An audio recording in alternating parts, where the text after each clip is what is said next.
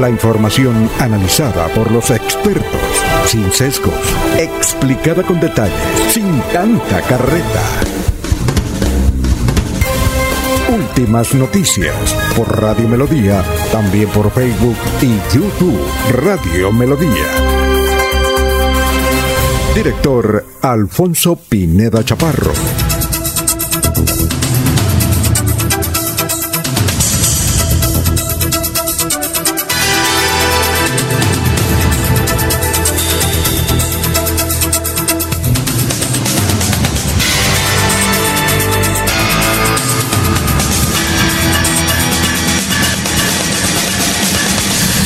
Gracias a Dios, hoy es lunes, lunes 29 de marzo del 2021. Nos abre el micrófono Arnulfo Otero Carreño para hablar por eh, Radio Melodía, melodíaenlínea.com, 1080m. Estamos por Facebook Live y desde luego son las 5 de la mañana, 4 minutos. Estamos en plena Semana Santa, trabajando común y corriente. Hoy es el Día Mundial del Piano. Hoy, lunes 29 de marzo, Día Mundial del Piano. Un día como hoy nació, fue, fue fundada la ciudad del Salvador Bahía, una de las más importantes del Brasil, a propósito el Brasil pasa por una situación difícil en todos los sentidos por cuenta del coronavirus. Y un día como hoy, en 1886, nació la Coca-Cola. Una historia increíble sobre este refresco, el más importante del mundo, nunca han podido quitarle el liderazgo a este refresco, Coca-Cola, 1986, que como dicen mm, los archivos, las mm, series de televisión, inclusive películas, nació fue como un preparado para el dolor de cabeza, porque la gente le da dolor de cabeza, entonces alguien surgió un, un laboratorista, un Mm, a, preparar algo como un jarabe para el dolor de cabeza y mire, ahí está la Coca-Cola. Un día como hoy, en 1973, eh, salieron del Vietnam los gringos, los de Estados Unidos, allá desde de esa guerra que dejó más de 500 mil muertos. Entonces hoy es el Día Mundial del Piano. Vamos a ver si podemos salvar a don, eh, que no nos escuchaba, Laurencio Gamba. Laurencio, ¿cómo está? Tenga usted muy buenos días. Alfonso y oyentes, muy buen día. El saludo para la señora Sara Prada Gómez, para usted, para quienes están en la red mundial de las telecomunicaciones en la aldea global, igual que para Arnulfo. Y un saludo muy especial para el señor Milton Quintero, Olga Lucía Rincón, Livia Pinto, José Ángel Amador Sierra, un experto en propiedad horizontal que gracias a sus orientaciones el, sábado anterior, luego del regreso de Lebrija y a solicitud de los habitantes de Juan Pablo II, me eligieron como presidente de la Asamblea. Y una cosa muy importante, se estrenó la votación electrónica, que será en el futuro un hecho importante. Se pudo votar aquí a través de un sistema electrónico los votos para lo que tuvo que ver con la Asamblea General.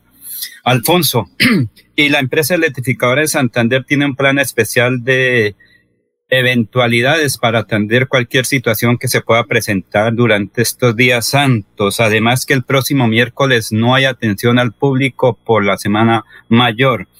Y ayer la comunidad católica celebró virtualmente el Domingo de Ramos. Muchos eh, vendedores se quedaron con los ramos frente a las iglesias porque no hubo compradores.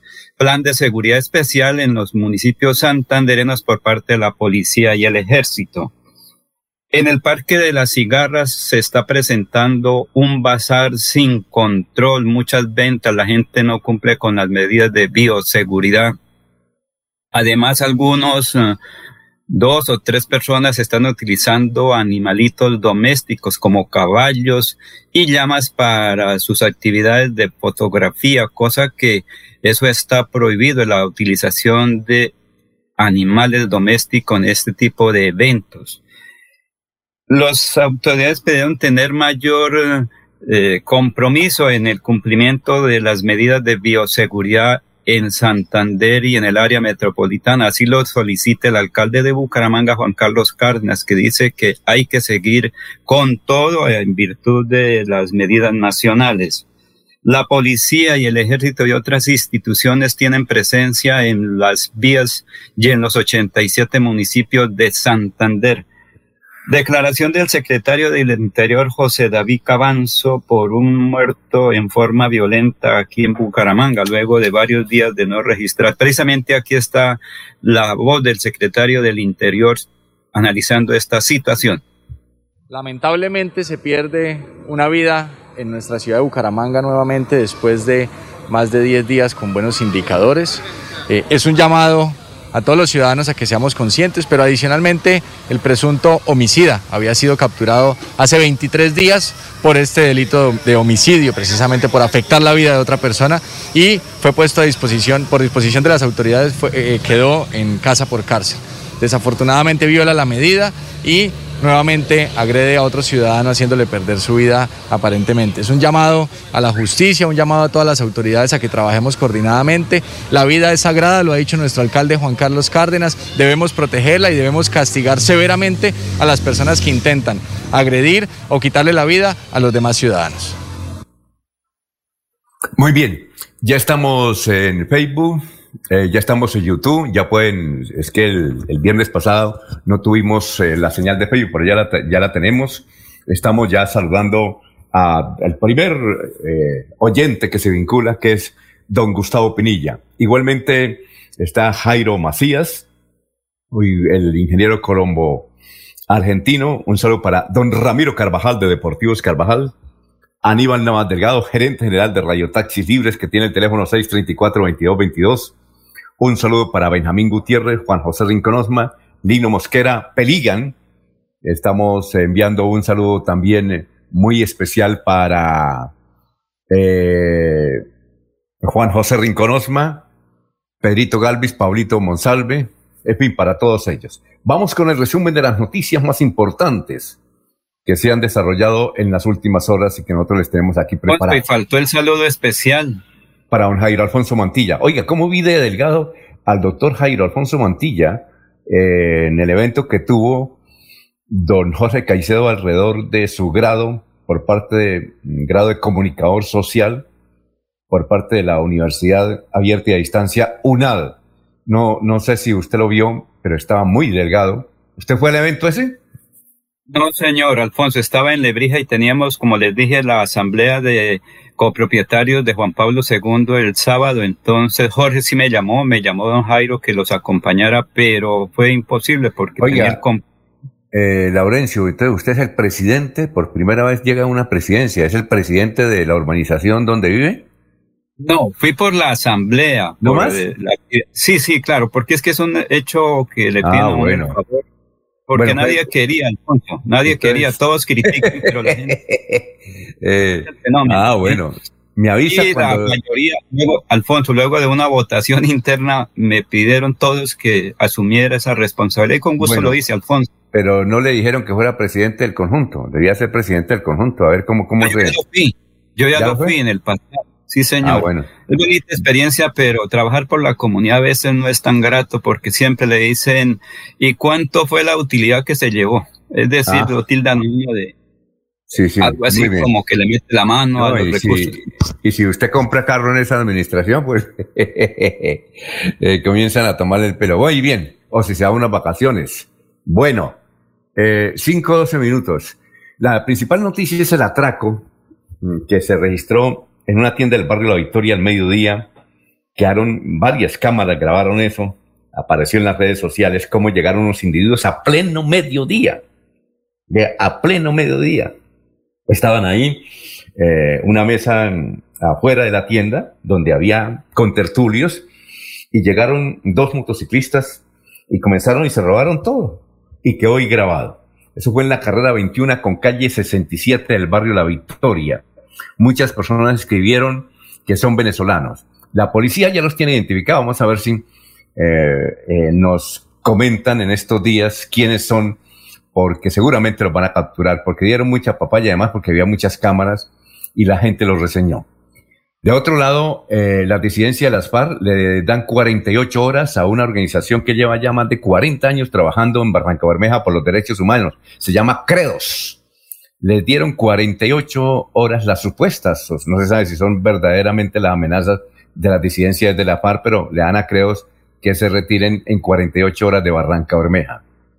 La actividad judicial estará en receso hasta el lunes 5 de abril solamente trabajan los juzgados penales. Solamente trabajan los juzgados penales. Son las 5 de la mañana, 14 minutos.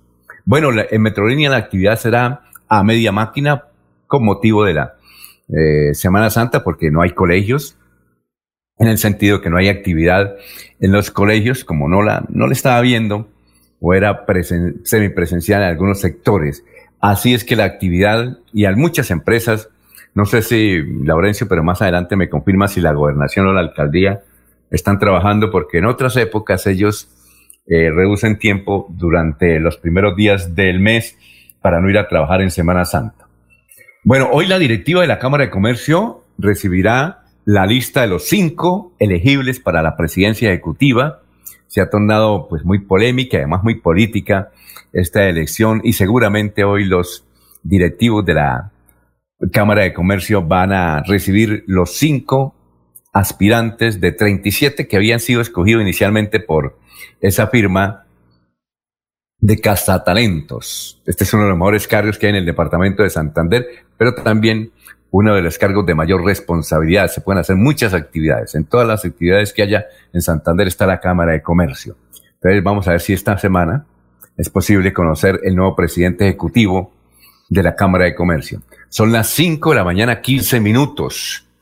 Bueno, eh, ha causado desde luego mm, mucha conmoción en el departamento de Santander y sobre todo en el municipio de contratación. Un efectivo del CTI fue secuestrado y asesinado en el departamento del Cauca, donde se han registrado pues desde hace 48 horas muchos hechos de orden público adjudicado a la disidencia de las FARC. Ya se sabe cómo eh, quisieron tomarse el municipio de Corintos con un carro bomba que hacía mucho no aparecían en Colombia, pero aparecieron los tétricos, los temibles carrobombas con una cantidad de personas muertas y heridas. Y ahora eh, este caso del investigador del CTI que respondía al nombre de Mario Fernando Herrera Paricio. Mario Fernando Herrera Paricio, que fue mm, secuestrado por el grupo armado Dagoberto Ramos. Dagoberto Ramos, siempre el presidente Duque, que estuvo este fin de semana allá en ese, lugar, dijo que eh, está preparado para darle un golpe a este mm, temible movimiento que se llama Dagoberto Ramos, autor del secuestro y asesinato de Mario Fernando Herrera Paricio, un joven santanderiano que prestaba los servicios al CTI. Bueno, ayer no hubo recrovía, ni el próximo domingo lo habrá. Primero por efecto de la Semana Santa, casi siempre Semana Santa no había recrovía y además por eh, mm, evitar el contagio. Por ahora Bucaramanga es una de las ciudades que se salva el contagio, pero como van las cosas, es posible, don Laurencio, que en 15 días vamos a estar igual que la ciudad de Barranquilla o la costa atlántica como, como lo está hoy porque evidentemente ayer rodaron las imágenes de el Parque La Cigarra. Parecía una feria, había muchísima gente en el barrio La Cigarra y seguramente, eso es un secreto, de ahí van a salir muchos contagios que se van a irrigar eh, profusamente y, y, en una forma muy rápida en la ciudad de Bucaramanga. Pero vamos a ver, hoy se inicia, por ejemplo, el pico y cédula, Hoy es el, los que pueden asistir a los supermercados grandes, las grandes superficies, son los que te, su cédula terminen en impar. Y hasta el próximo mm, domingo, hasta el próximo lunes, habrá pico y cédula aquí en el departamento de Santander. Desde luego, eh, eh, esta medida pues la aprovechan mucho las tiendas, porque la gente como no puede entrar fácilmente a los, a los grandes supermercados, porque hay pequeños supermercados que no les ponen problemas, eh, para entrar mm, no, hay restricción, solamente en las grandes superficies. Eh, entonces, ¿qué hace el, vecino? Pues va a la tienda, en la tienda y no le ponen problema, va a la tienda. Entonces, Eh, esa es la situación que se vive en la ciudad de Bucaramanga por ahora. Hay otra noticia, son las 5 de la mañana, 18 minutos, pero entiendo que ya por ahí apareció uh, alguien. Ah, Jorge, vamos a saludar y a felicitar a Jorge. Uh, como él se merece, son las 5 de la mañana, 18 minutos.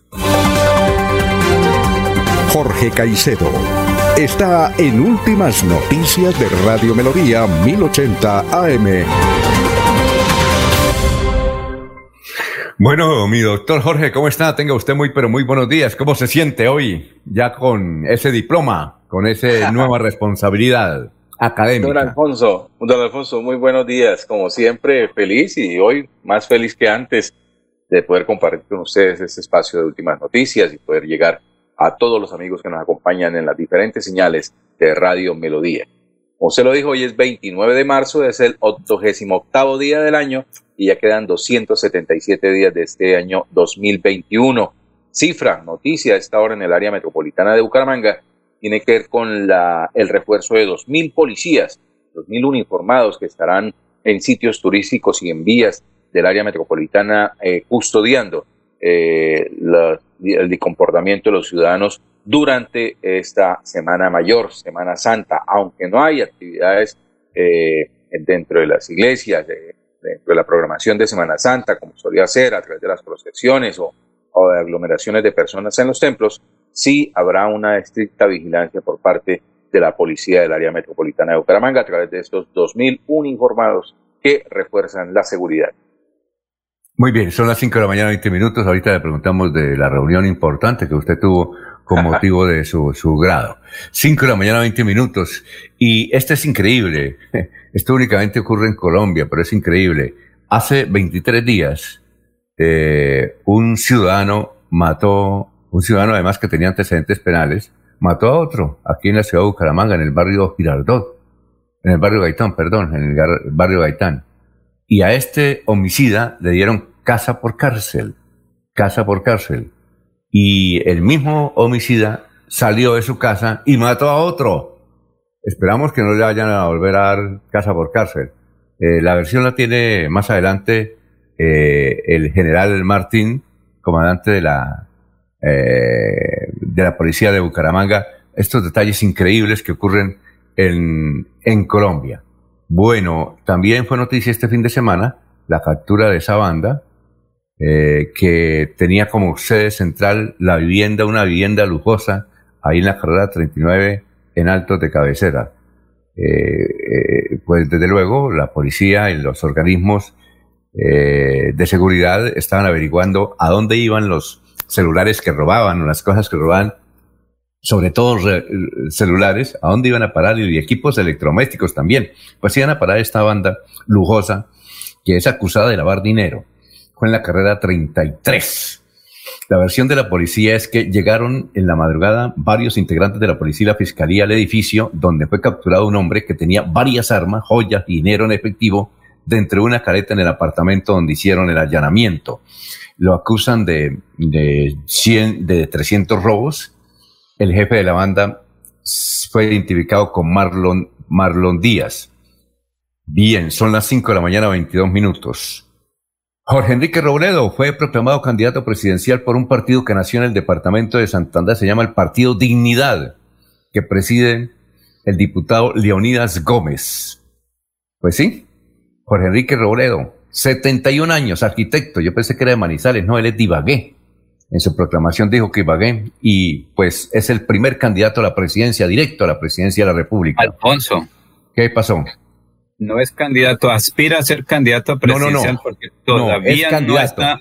No, es candidato, es decir, bueno, eh, eh, es, aspira a ser el candidato de ese sector o fue nominado. No, no fue. son en el momento que No, don Laurel. Bueno, esa discusión la tuvimos hace rato, no. El Partido de Dignidad nacido en Santander, leo esto de boletín, lo leo textualmente, Laurencio. Sí. El Partido Dignidad eligió como candidato a la presidencia de la República a Jorge Enrique Robledo. Vea, hasta Dana hasta la edad, 71 años, no sabía que Jorge Enrique Robledo era de, de Ibagué, es de Ibagué, es arquitecto, fue profesor de muchas universidades, entre ellas la Universidad de Caldas. Eso lo dice el boletín, pero esa discusión la dejamos para después, ya lo sabemos. Pero oficialmente, según este boletín, es el, primer candidato a la presidencia de la República. Hombre, que todavía no están abiertas las inscripciones, pues es otra cosa, pero es el, que ya que está trabajando como partido. Los demás sí son precandidatos en los otros partidos. Bueno, pasemos a otro tema. Son las 5 de la mañana, 23 minutos. En Zapatoca hay una controversia sobre si hubo o no procesión ayer en el, no sé, eh, Laurencio Sisu, usted conoció algo sobre el particular. Porque es que eh, varios periodistas que vienen a Zapatoca dicen que sí hubo eh, procesión. El padre salió y dijo, no hubo procesión de Domingo de Ramos, lo que hubo fue un acto ahí en el atrio, pero no hubo procesión, no se sabe usted qué datos tiene, don Laurencio, si tiene algo más sobre el particular. Alfonso, es que generalmente en este momento los feligreses católicos que no pueden ingresar a la iglesia, porque recuerde que por norma legal vigente es el 30 o 35% de capacidad. Es decir, si son para 100 eh, católicos, solamente 30 o 35 personas pueden ingresar, los primeros o que estén inscritos. Los demás se quedan fuera de la iglesia, Alfonso, y aquí, por ejemplo, en la iglesia Juan Pablo II se pudo observar ayer, la gente queda fuera, entonces ellos toman sus, por decir algo, eh, el ramo, lo levantan y siguen la celebración, pero fuera de la iglesia. Entonces, en eso, pues, es muy complejo. Entonces, en los municipios, la señora de 70 años que tradicionalmente asistía al Domingo de Ramos, pues ella asiste y entonces es el fenómeno, la gente asiste, pero nadie le puede impedir. Vamos a creerle entonces al curaparro que, que, que no hubo procesión, sino un evento ahí eh, esporádico eh, en, el atrio. Son las 5 de la mañana, 25 minutos. El Ejército, la Policía Nacional y la Fuerza Aérea están combatiendo desde las últimas horas en un sitio que se llama Pan de Azúcar, en el municipio de Zulia, eh, la segunda división del ejército de la quinta brigada ha señalado que por ahora han capturado y han dado de baja a varios elementos de la estructura subversiva. Yo pensé que ya había terminado ese grupo guerrillero, se llama LPL y también conocidos como los Pelusos. Bien, son las 5 de la mañana, 25 minutos. lamentablemente anoche en el Campín perdió el Bucaramanga dos goles a uno con Millonarios. Eh, Millonarios hizo un gol, luego empató el Bucaramanga y en el segundo tiempo Millonarios metió el, eh, segundo gol y el resultado final 2 a 1. Eh, bueno, es un golpe tremendo para el Atlético Bucaramanga, pero hay que indicar una cosa, Laurencio, y es que ¿cómo será si cuando el equipo Atlético Bucaramanga sea campeón del fútbol colombiano, que lo será? Porque en la despedida en el aeropuerto, por los videos lo vimos, la cantidad de hinchas llevando pancartas, hasta maicena llevaron para despedir al Atlético Bucaramanga. Si eso es por un partido, ¿cómo será cuando el Atlético Bucaramanga gane un campeonato? ojalá que no haya pandemia en, eso, en, en esa ocasión. A ver, don Laurencio, ¿qué nos dice para irnos con más titulares? Rápido. Precisamente sobre el Atlético, es que el sábado, cuando venía a la reunión aquí de Juan Pablo II, pasé obviamente por frente al aeropuerto, pero la situación es compleja. Muchos irresponsables hinchas lanzando cohetes al aire ahí en el aeropuerto cuando eso está prohibido y más en el aeropuerto, detonando pólvora. Obviamente es una irresponsabilidad de algunos hinchas del Atlético Bucaramanga, porque eso no está permitido que se lancen cohetes en un aeropuerto, qué tal que en ese momento esté partiendo o llegando a una aeronave, eso afecta el sistema de los radares ahí en la torre de control. Y creo que estuvieron a punto, si no estoy mal, de pedir la, el apoyo del SMAP para retirar a esta gente, a los irresponsables, por el lanzamiento de juegos pirotécnicos al aire sobre las una y media, dos de la tarde, ahí en el aeropuerto Palo Negro, Afonso. Bien, eh, son las cinco de la mañana, 27 minutos. Vanguardia trae una historia este fin de semana, eh, la historia que esconde el legendario camino de Jordán Sú en Santander. Visitar Jordán Sú es un viaje al pasado. Dice, para llegar allí, existe un camino que ha sido testigo de la historia y desarrollo de Santander. Ahí estuvo el primer peaje. Bueno, la, la, noticia nacional más importante eh, a esta hora, pues siguen siendo las mismas, la reforma tributaria. Hoy, hoy, hoy hay un artículo extraordinario en la silla vacía donde dice cómo los ricos son los que menos pagan impuestos. Y es verdad, los ricos en Colombia son los que menos pagan impuestos. Y ahí está el muy documentado eh, comentario informe de la silla vacía.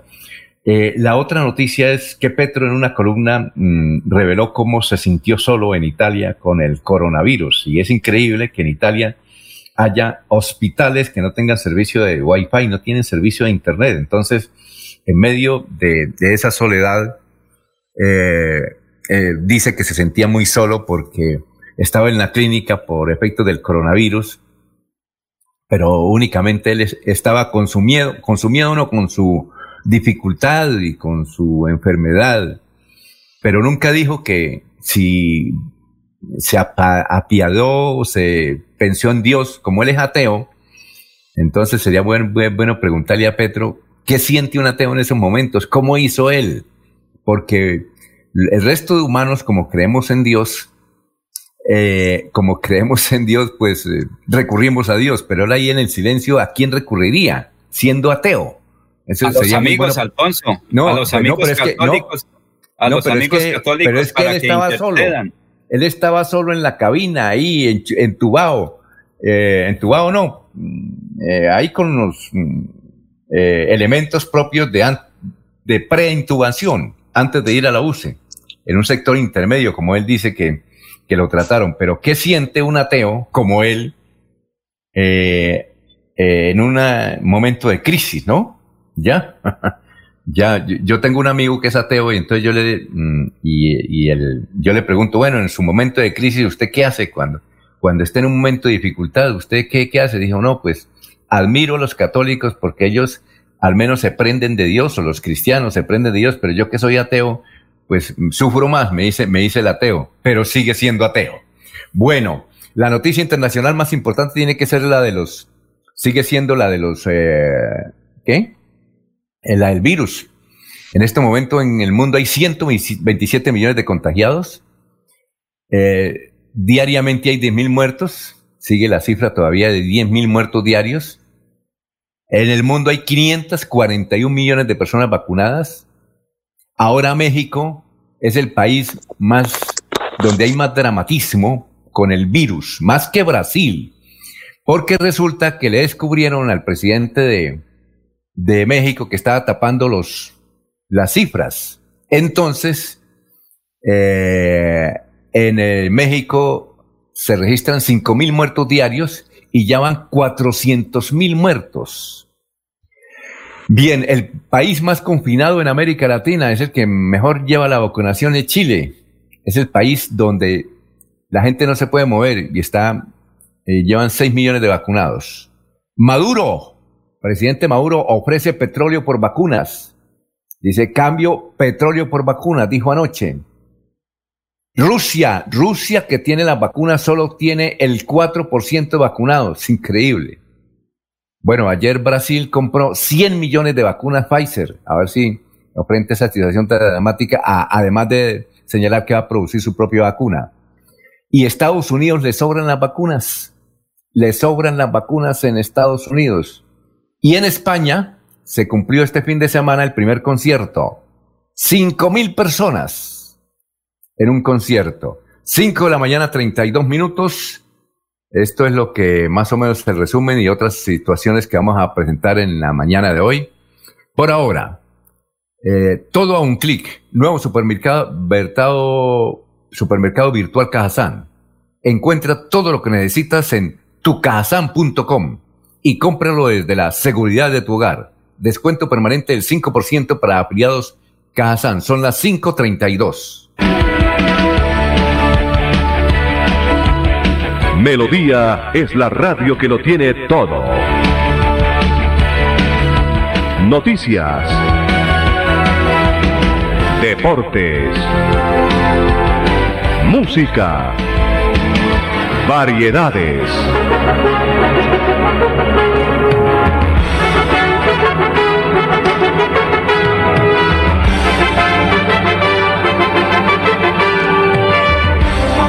Melodía La Grande.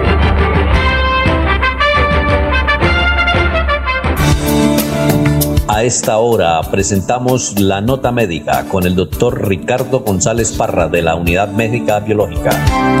Eh, hay una patología, amigos, eh, que el doctor Ricardo González, quien les habla, ve frecuentemente en la consulta. Se llama el famoso colon irritable.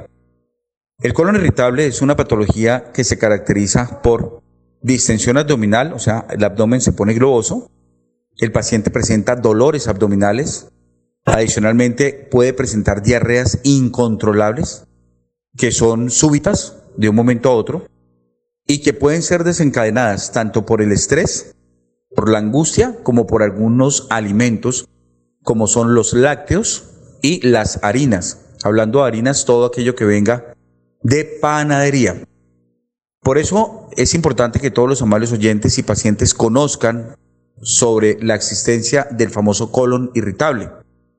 Este colon irritable no tiene, digámoslo así, escogencia, le da a cualquier persona en cualquier momento. En la unidad médica biológica Dr. Ricardo González, Medicina Biológica y Alternativa, sedes Bucaramanga, Bugavalle, Cali, Medellín, Bogotá, Pereira, Ibagué, estamos haciendo tratamientos también del colon irritable. Si usted está interesado en una consulta médica, usted se puede comunicar al 313 392 2623 313 392 2623 o también se puede comunicar en Bucaramanga, en Buga, en Cali, en Bogotá, en cualquier ciudad donde me estén escuchando al 304 630 9500. Recuerden amigos, colon irritable, una patología que no debemos de ignorar y también que tenemos que aprender a reconocer. Trastornos digestivos, gases intestinales y materia fecal muy fétida 313-392-2623. Cada día trabajamos para estar cerca de ti. Cerca Te brindamos soluciones para un mejor vivir. En Cajasal somos familia, desarrollo y bienestar.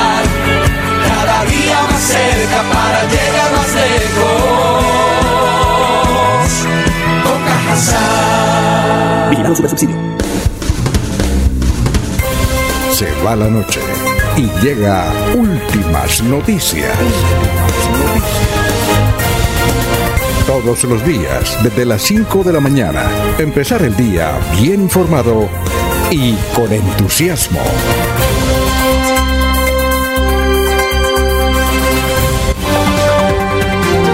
Julio Enrique Avellaneda está en Últimas Noticias de Radio Melodía 1080 AM. Muy bien, doctor Julio, bienvenido. ¿Cómo se encuentra en esta Semana Santa? ¿Qué ha habido? Alfonso, un placer saludarlo. Eh, espero que se encuentre muy bien, al igual que todos los compañeros del equipo de Radio Melodía. Un saludo cordial para toda, toda la amable audiencia de la potente Radio Melodía. Muy bien, doctor. ¿Y cuál es el santo de hoy? Hoy en plena Semana Santa. Eh, sí, en plena Semana Santa, hoy 29 de marzo, Alfonso nos recuerda el santoral a, una santa que se llama Magdalena de Baraz, santa de origen francesa, ¿no? Hay eh, distinta a María Magdalena, la que justamente por estos días de Semana Santa recordamos tanto. Sí. Eh, esta es una santa de origen francesa, creadora de una, de una comunidad religiosa Mm, llamada las eh, monjas del Sagrado Corazón, Sagrado Corazón de Jesús. Una comunidad ah. religiosa que, que, ha cumplido una muy importante labor apostólica y como siempre todas estas congregaciones dedicadas también en buena parte a prestar asistencia a las personas que, que la requieren, ¿no, Alfonso? Eh, una vida realmente de, de, mucha entrega desde muy temprana, fue, fue eh, desde muy temprana edad, fue educada por un hermano que era sacerdote y por supuesto eso influyó en su vida y en su vocación religiosa. El eh, doctor Julio, ¿cuál es la frase de hoy? Son las 5.37. La frase de hoy, Alfonso, la reforma tributaria se conocerá en, Semana, en Semana Santa porque nos van a crucificar. ¿Y ese quién es? Ese es microlingote de Óscar Alarcón. María. A ver, María. Oye, doctor Julio, tiene el volumen suyo allá interno muy, muy alto y a veces se filtra. Sí. que lo bajes, lo baje un poquito.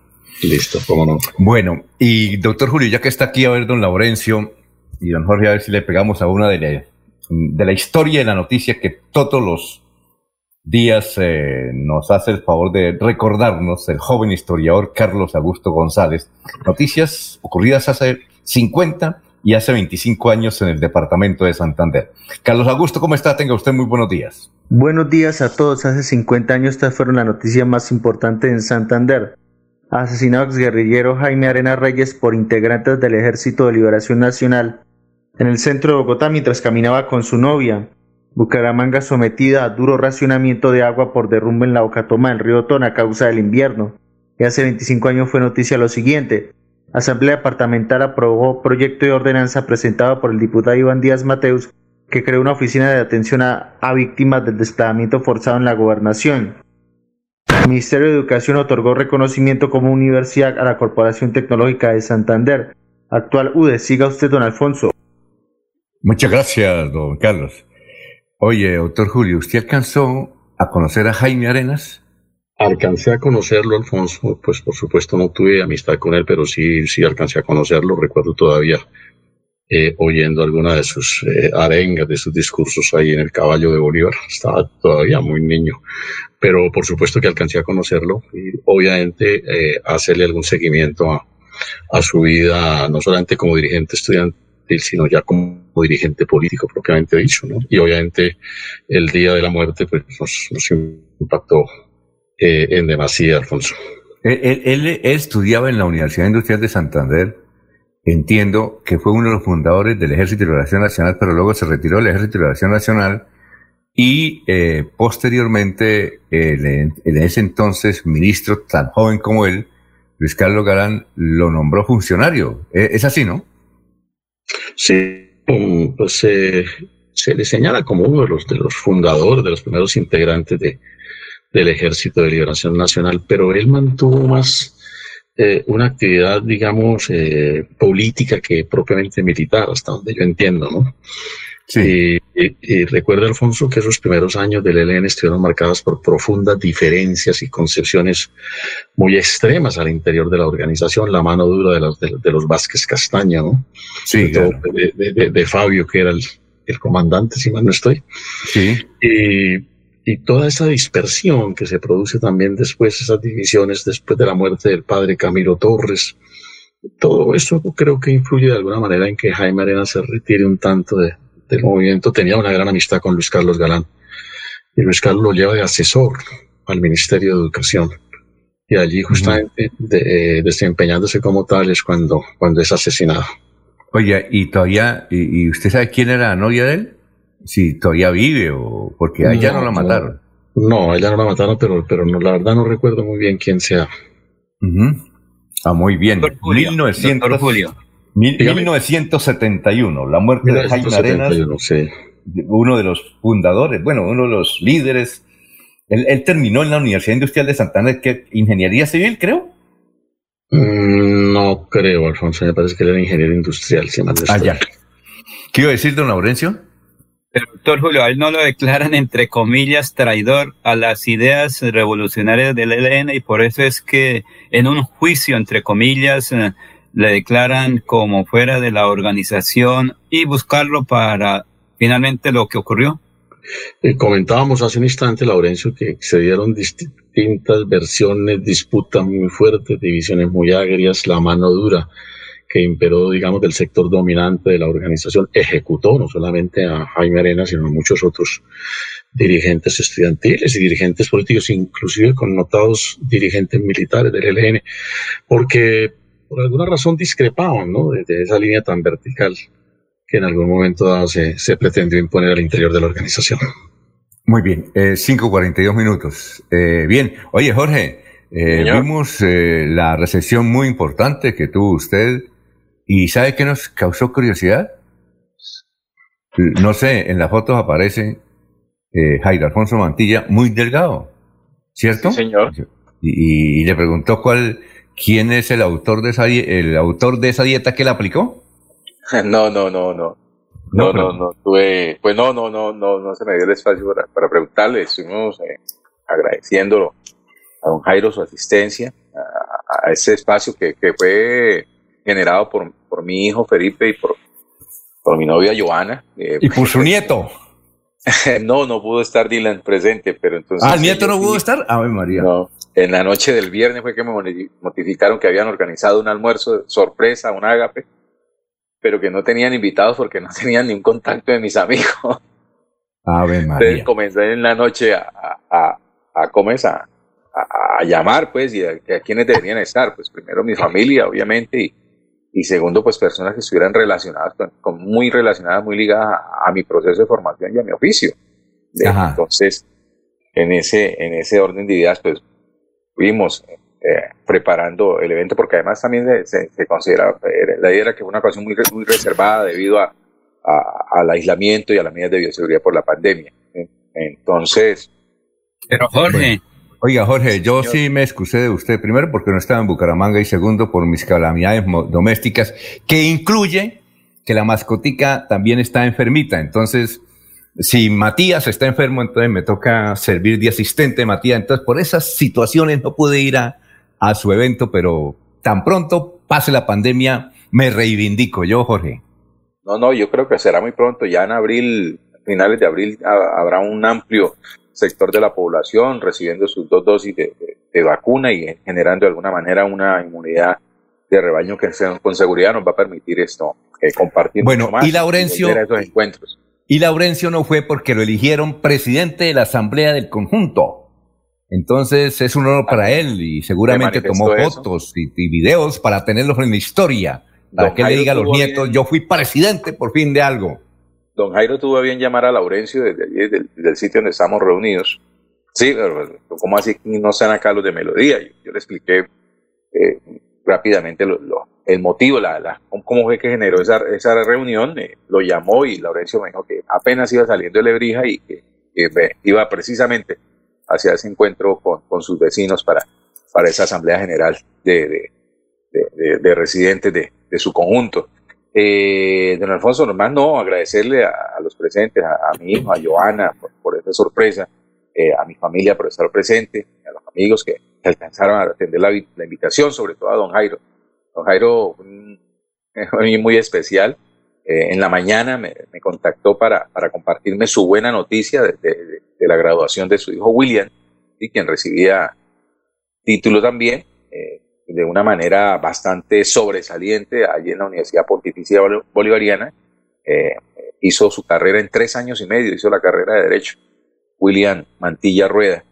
Y en ese cruce de información y de buenas noticias, pues yo le compartí también mi, sobre mi graduación a don Jairo y, y, a bien eh, decidió también acompañarme en ese encuentro. Y, la verdad, pues fue eh, junto a los demás invitados, las personas que estuvieron presentes, al decano de mi, a quien me indujo a iniciar ese proceso de, formación, eh, al, docente Omar Afanador, quien hoy está en la, vinculado a la, a la universidad, a la UDI, ¿sí? a José David Cabanzo también, el secretario del Interior de la ciudad, quien pasó y también nos acompañó en un momento ahí en esta reunión. Eh, fin, muchas, el periodista Claudia, Claudia Benavides, pues de verdad a todos. Estuvo bien, estuvo contento. Pero sí, bastante, bastante acompañado. nos vamos a reivindicar, Jorge, téngalo presente. Y sobre lo de William, eh, se graduó. Hay una anécdota porque fue uno de los mejores estudiantes de la Universidad Pontificia, William. Eh, yo, le, yo he contado la historia que hace como unos cuatro años, creo, cinco años, no, creo que unos cinco años, eh, eh, llegué a la oficina de Don Jairo y le dije, Don Jairo, ¿qué pasó? ¿Por qué está triste? Dijo, no, porque ya Héctor no es el mejor estudiante de la pontificia. Dije, qué falla. ¿Y eso por qué? Le dije, dijo, bueno, pero la, me dijo, pero la buena noticia es que ahora el mejor estudiante de la pontificia es William, el, otro hijo, el hermano. El hermano. y entonces yo, entonces me dijo, pero vuelvo a estar triste. Dijo, ¿por qué? Porque llegó un amigo y quiso ofenderme. Y entonces, ¿cómo lo ofendió? Dijo que preguntaran si eran hijos de él. Entonces, tranquilo, eso es una chance. hubo, un momento muy agradable en la reunión de Alfonso, pues precisamente el momento de, ofrecer unas palabras por el motivo, pues, eh, en, mi, en mi discurso, pues, manejen, eh, quise vincular a cada uno de los presentes, sí, el, a, justificar su presencia en, esa reunión, ¿sí? Sí. Y obviamente, pues, respondían, algunos respondían con, anécdotas que compartieron conmigo. Y obviamente don Jairo también nos compartió muchas de, las anécdotas de él, sobre todo en ese aspecto de, sus hijos, de sus maravillosos hijos, porque le dije que eran, estaban llamados a servir a la sociedad, ¿sí? Eh, desde cualquier escenario donde se encuentren. Él no gusta mucho la actividad política, pero, pero le dije, donde usted los ubique, don Jairo, serán servidores de la sociedad porque, porque están llamados, tienen la genética del servicio. Y nos contó que él, que sí, que tenía unos hijos muy inteligentes y, que él era, él era raro porque él se había tomado 18 años para graduarse como economista. muy bien, oiga, antes de irnos unos mensajes, eh, Julio, eh, ¿usted sí vio la foto de don Jairo ahora? No, Alfonso, no, no. No, está más delgado que nosotros. ¿En serio? Qué bueno. La, voy a compartir la que me mandó Jorge, para que se den cuenta que no es verdad. A ver, Laurencio, vamos con una, porque tenemos que ir a unos mensajes. Laurencio, dígame. Pues eh, lo que ocurre es que don Jairo bajó de peso por cuanto el estrés durante un año, de todas maneras, vinculado con sus empleados, con sus amigos y sacando, como dijo que días alguien, de los ahorritos para atender eso es Cobrel. Y felicitaciones a Jorge que sigue con la pinta posgraduación y mucho futuro para Jorge, con la pinta posgraduación. Vamos a una pausa. Tu casa ahora es el lugar ideal y Cofuturo te ofrece la oportunidad de renovar tus electrodomésticos y víveres fundamentales para toda la familia. Son las 5:49. Para seguir adelante, Hop Futuro te ofrece crédito educativo en línea. Ingresa a www.cofuturo.com.co y solicítalo de una manera fácil, rápida y segura con la mejor tasa. Atención telefónica 318-717-3270 y 317-404-6430. Cop Futuro, construyendo sueños de progreso. Se va la noche y llega Últimas Noticias. Todos los días, desde las 5 de la mañana, empezar el día bien informado y con entusiasmo.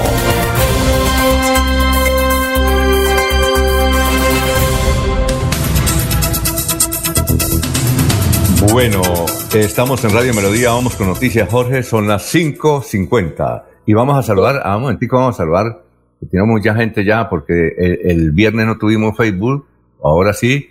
Bien, dice René Alexander Parra Castellano, buenas noticias, eh, últimas noticias, buenos días. Gerardo Gómez Porero, se nos hizo el milagro, resucitó el doctor Julio Enrique Avellaneda.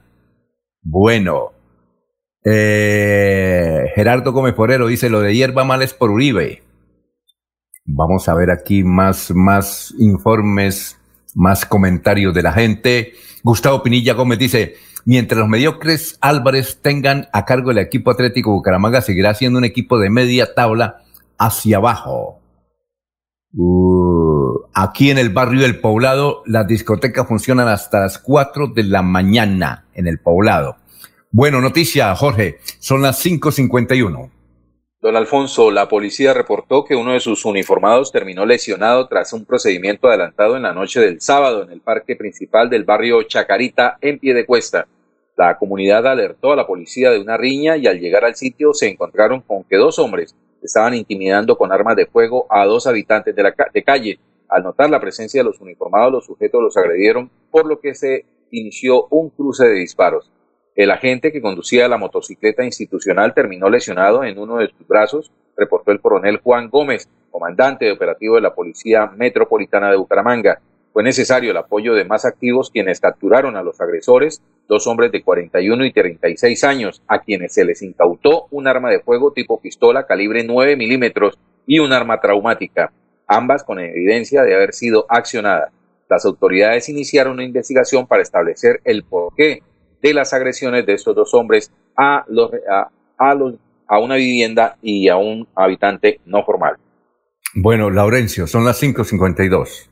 Alfonso, declaraciones del teniente coronel Juan Andrés Gómez, comandante operativo de la Policía Metropolitana de Bucaramanga. Es que, Alfonso, la policía por estos días les tocó sacar hasta quienes cumplen labores de oficina, todo porque hay que tener presencia de la policía en las iglesias, en los, eh, establecimientos de los demás credos religiosos también están ahí presentes para cumplir el aforo, porque mucha gente irresponsable quiere ingresar bien a las iglesias o a los templos o a las sedes de los demás eh, credos religiosos y esto tiene que ser controlado por la policía, así como por la seguridad también en las vías. Escuchemos qué dice el teniente coronel Juan Andrés Gómez, eh, comandante operativo de la Policía Metropolitana frente a la Semana Mayor. En articulación al programa de seguridad dispuesto por la Policía Metropolitana de Bucaramanga, eh, se tienen cubiertas 103 templos religiosos de los cuales están desplegados nuestros uniformados del modelo, nuestros uniformados de la plana mayor para acompañar las celebraciones litúrgicas.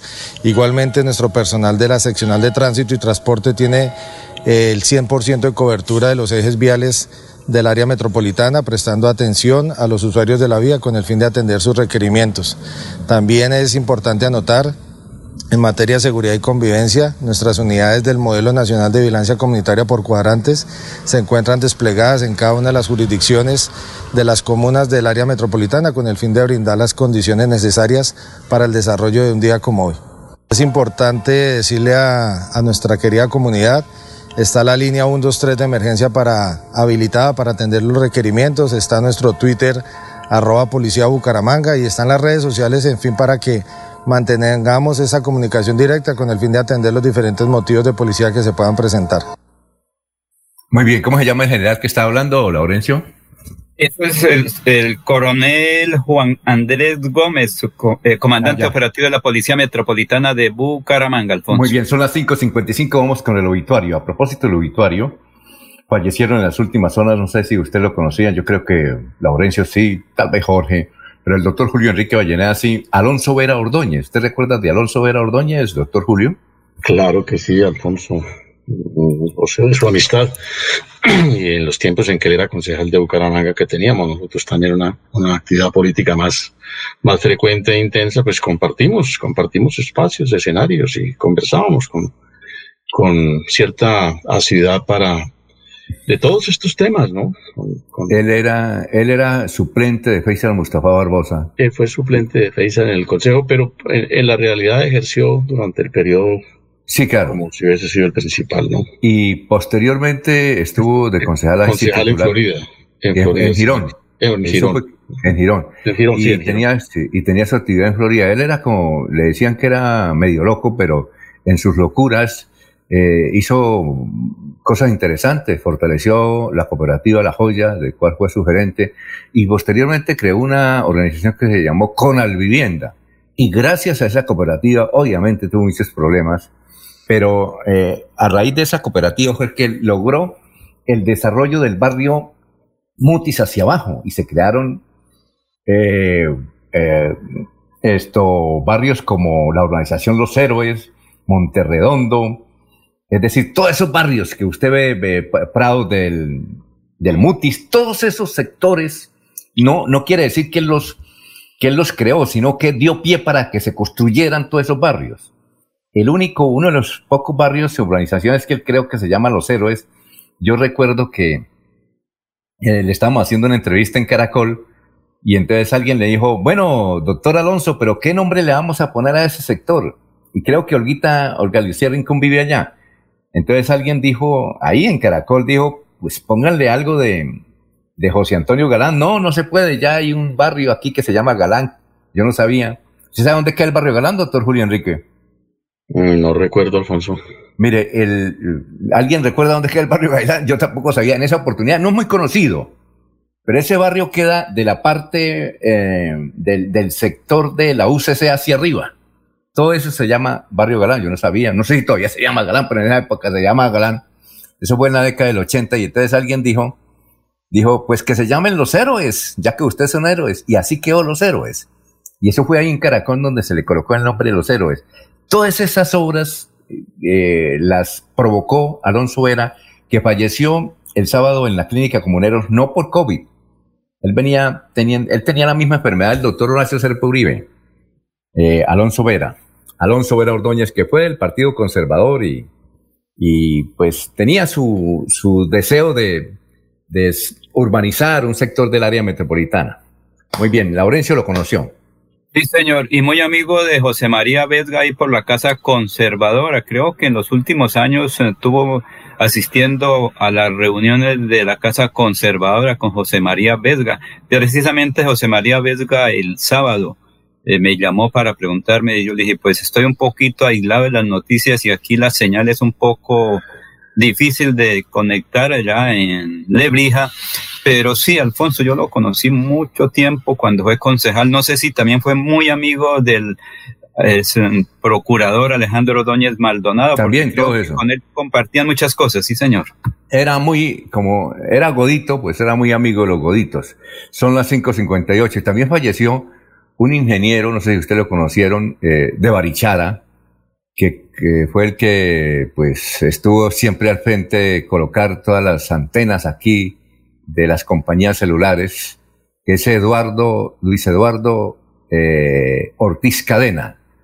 Eh, Luis Eduardo Ortiz Cadena, eh, desde luego los que tengan antenas lo conocen porque él era un experto en colocar eh, eh, las antenas. Inicialmente se ubicó las famosas parabólicas y luego pasó a las antenas.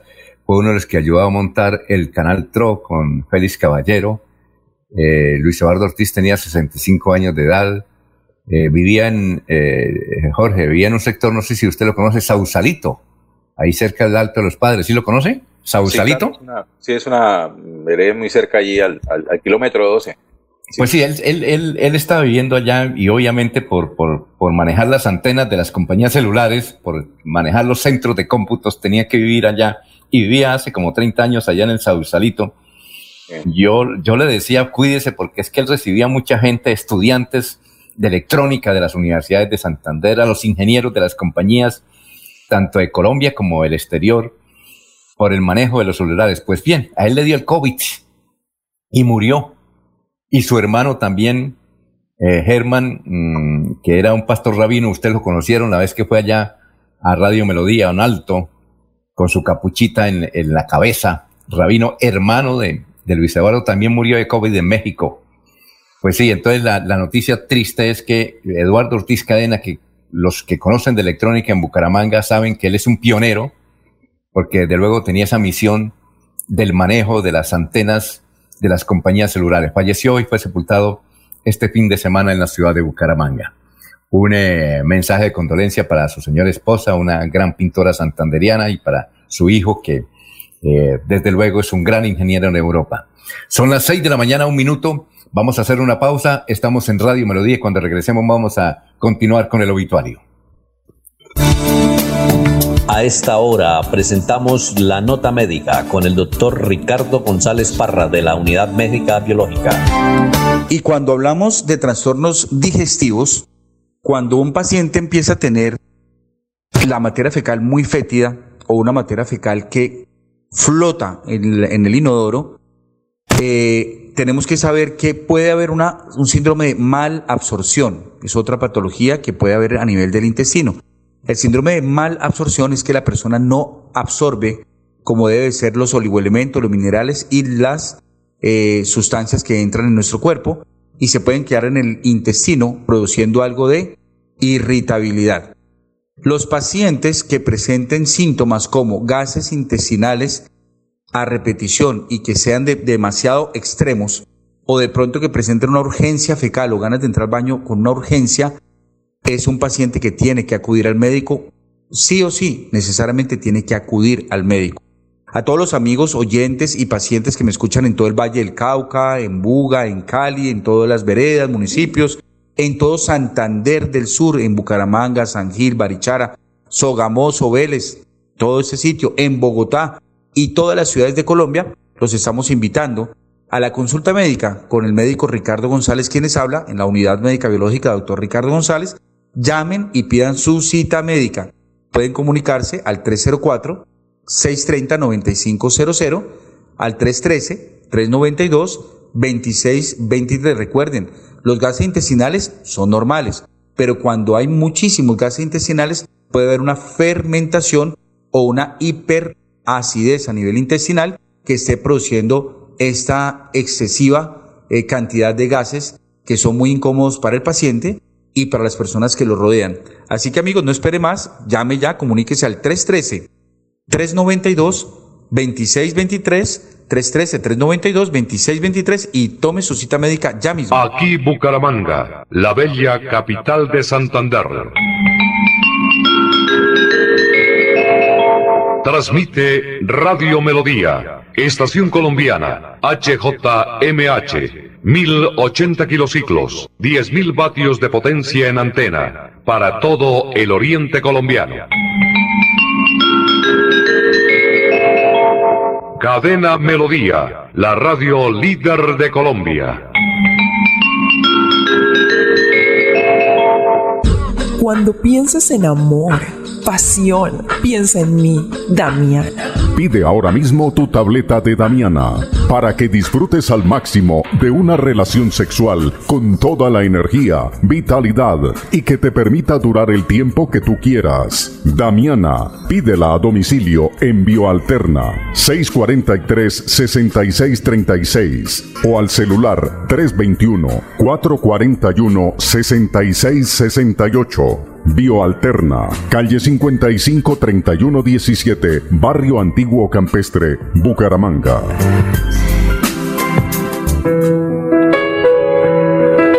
La radio es vida. La radio es optimismo y esperanza. La radio fue primero. La radio fue ayer, es hoy y será mañana. La radio, tu compañía de siempre. Somos la radio, somos la radio. Y hoy como siempre, entramos en tu casa porque somos parte de tu familia en esta lucha por la vida. Con Radio Melodía y últimas noticias, quédate en casa. Un especial saludo a los habitantes de Bucaramanga y Santander. Les habla el doctor Javier Aristizábal. He investigado las plantas medicinales colombianas por 20 años. He creado la terapéutica natural al altel para tratar las principales enfermedades de los colombianos. Estoy con ustedes de 10 y 30 a 11 de la mañana por esta emisora. Estoy seguro que lograré cosas interesantes en la salud de todos ustedes. Se va la noche y llega últimas noticias. Todos los días, desde las 5 de la mañana, empezar el día bien informado y con entusiasmo.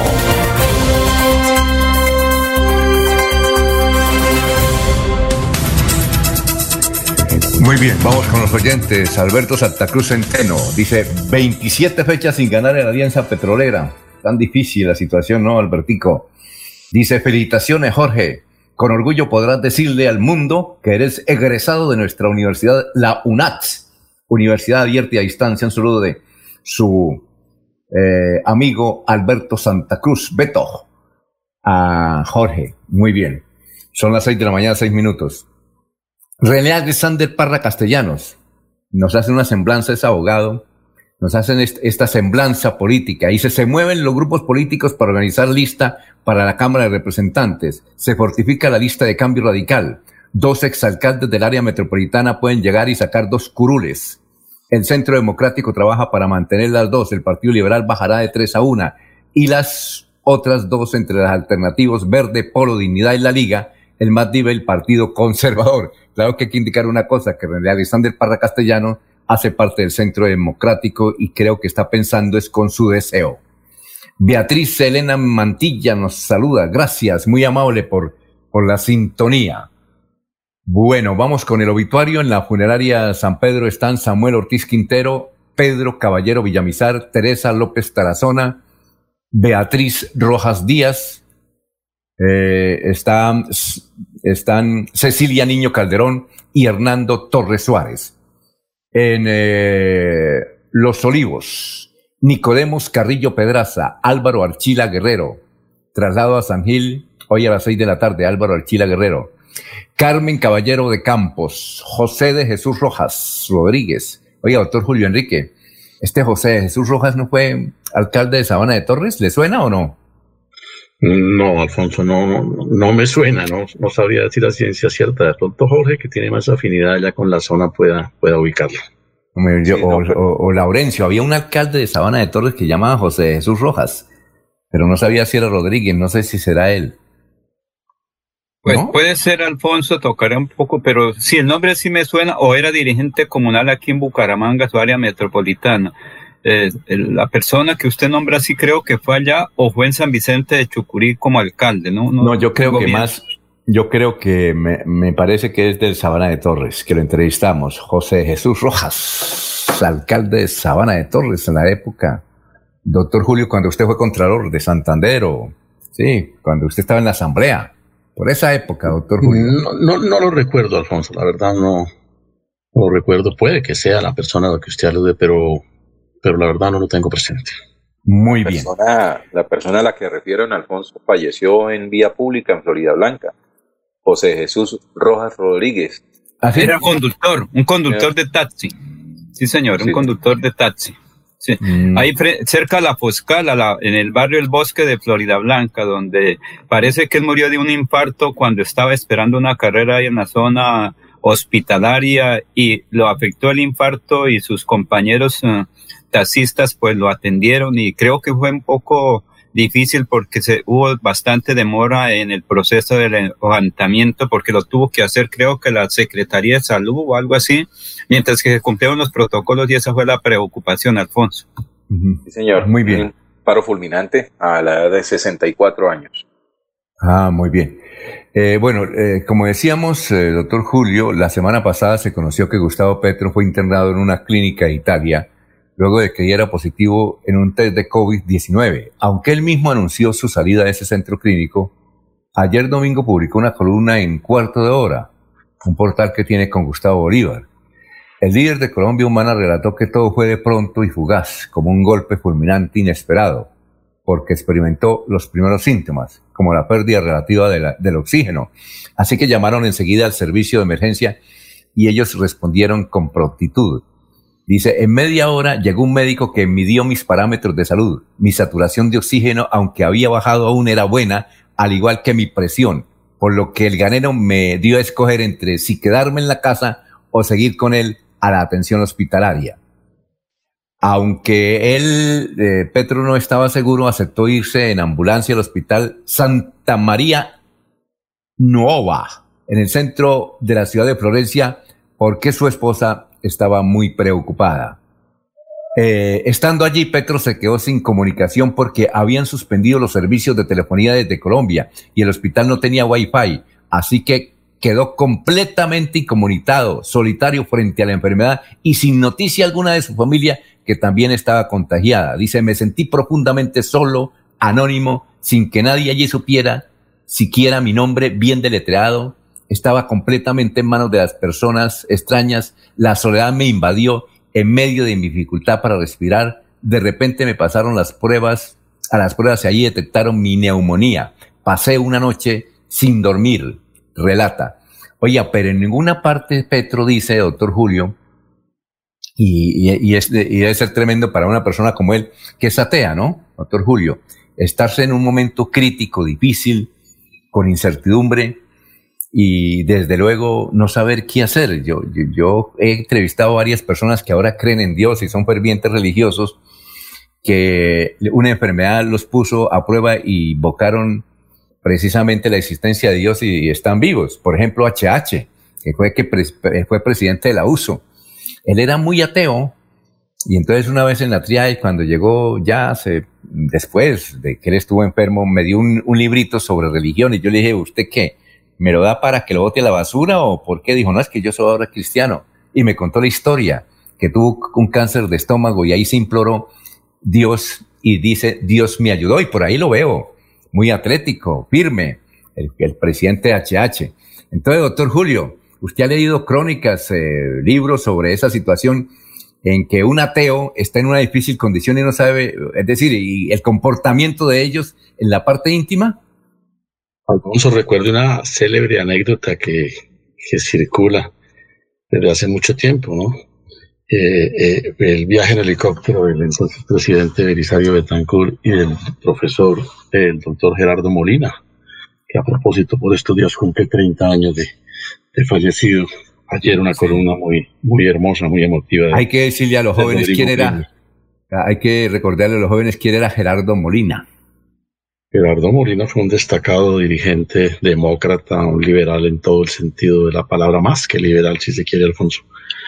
Le tenía un concepto de liberalismo de, avanzada, un gran educador, un gran intelectual. ¿Él era el Moir o no? No, no, no. no él, él, militó siempre dentro de un sector de un liberalismo socialista. Ah, ya. De un liberalismo con una concepción eh, socialista, partiendo del supuesto de que el Estado debe existir fuerte para garantizarnos a todos nuestros derechos, pero que debe haber también un control de la economía, que no, se, no quedemos en, manos de una economía de mercado, sino también de una, de una economía que dirigida por el Estado tienda a la satisfacción de las necesidades sociales más urgentes.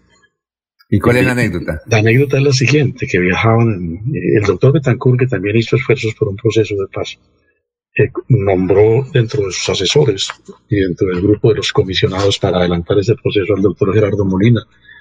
En alguna ocasión, según dicen las hablillas, eh, viajaban en helicóptero por, por el departamento de Antioquia, adelantando las gestiones y las conversaciones, pues, para desarrollar ese proceso y el helicóptero presentó una falla en pleno vuelo. Entonces el doctor Betancourt, que era un cristiano eh, profundo y un hombre de vocación religiosa, eh, sacó la camántula y comenzó a rezar el rosario.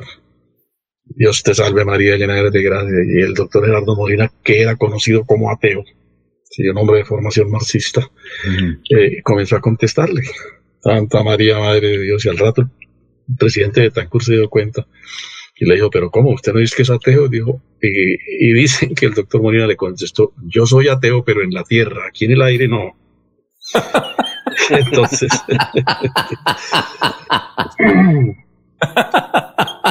eso es, eh, eso suele acontecer, ¿no? Suele acontecer. Desde luego, esto es una anécdota, ¿no? Una anécdota sí, sí, sí, construyó sobre ellos, pero. Sí, pero, eh, pero permite explicar de alguna manera el por qué las personas dan virajes en ese sentido. ¿no? Sí. Tal vez los momentos en que la vida lo confronta a uno eh, en extremo y cuando lo pone frente al paredón de la muerte, pues seguramente eso hace repensar eh, eh, muchas eh, actitudes, muchas convicciones, muchas razones ¿no? acerca de la existencia. Oye, es que, pero también se presentan situaciones al contrario. hubo un curapárroco, no sé si usted lo conoció, en Tona, Henry Franmeski, no sé si lo conoció. Henry Franmeski. sí, más o menos que creo que es Franmeski. Curapárroco, ¿no? Sí. le hicimos una vez una entrevista ya después, porque creó un centro, él se volvió psicólogo y, o psiquiatra y, como, y construyó aquí, no sé si todavía existe un centro de control mental muy importante, ¿no? Para ayudar a la gente. Y en, la entrevista yo le pregunté, bueno, ¿y su vida qué ha sido? Dijo, no, pues yo he sido eh, curapárroco, era curapárroco de, de Tona cuando eh, Horacio Serpa fue juez allá. Ah, qué bueno, sí, dije, ah, qué bien. Y ahora dijo, no, ahora soy ateo. Era y ahora soy ateo. Entonces, al contrario, al contrario. Y me encontré que días un amigo suyo, no, no diga el nombre, con quien estoy hablando, usted me vio hablando con él, no diga el nombre, que dijo, me volví ateo. Es un ilustre personaje del departamento de Santander. Él no me ha dado la, autorización para decir que dice que es un profundo ateo. Sí sabe con quién está hablando yo, ¿no? No, no diga el nombre, sí, ¿recuerda? Sí, sí, ah, bueno. no, diga el nombre. Pero Alfonso, doctor Julio.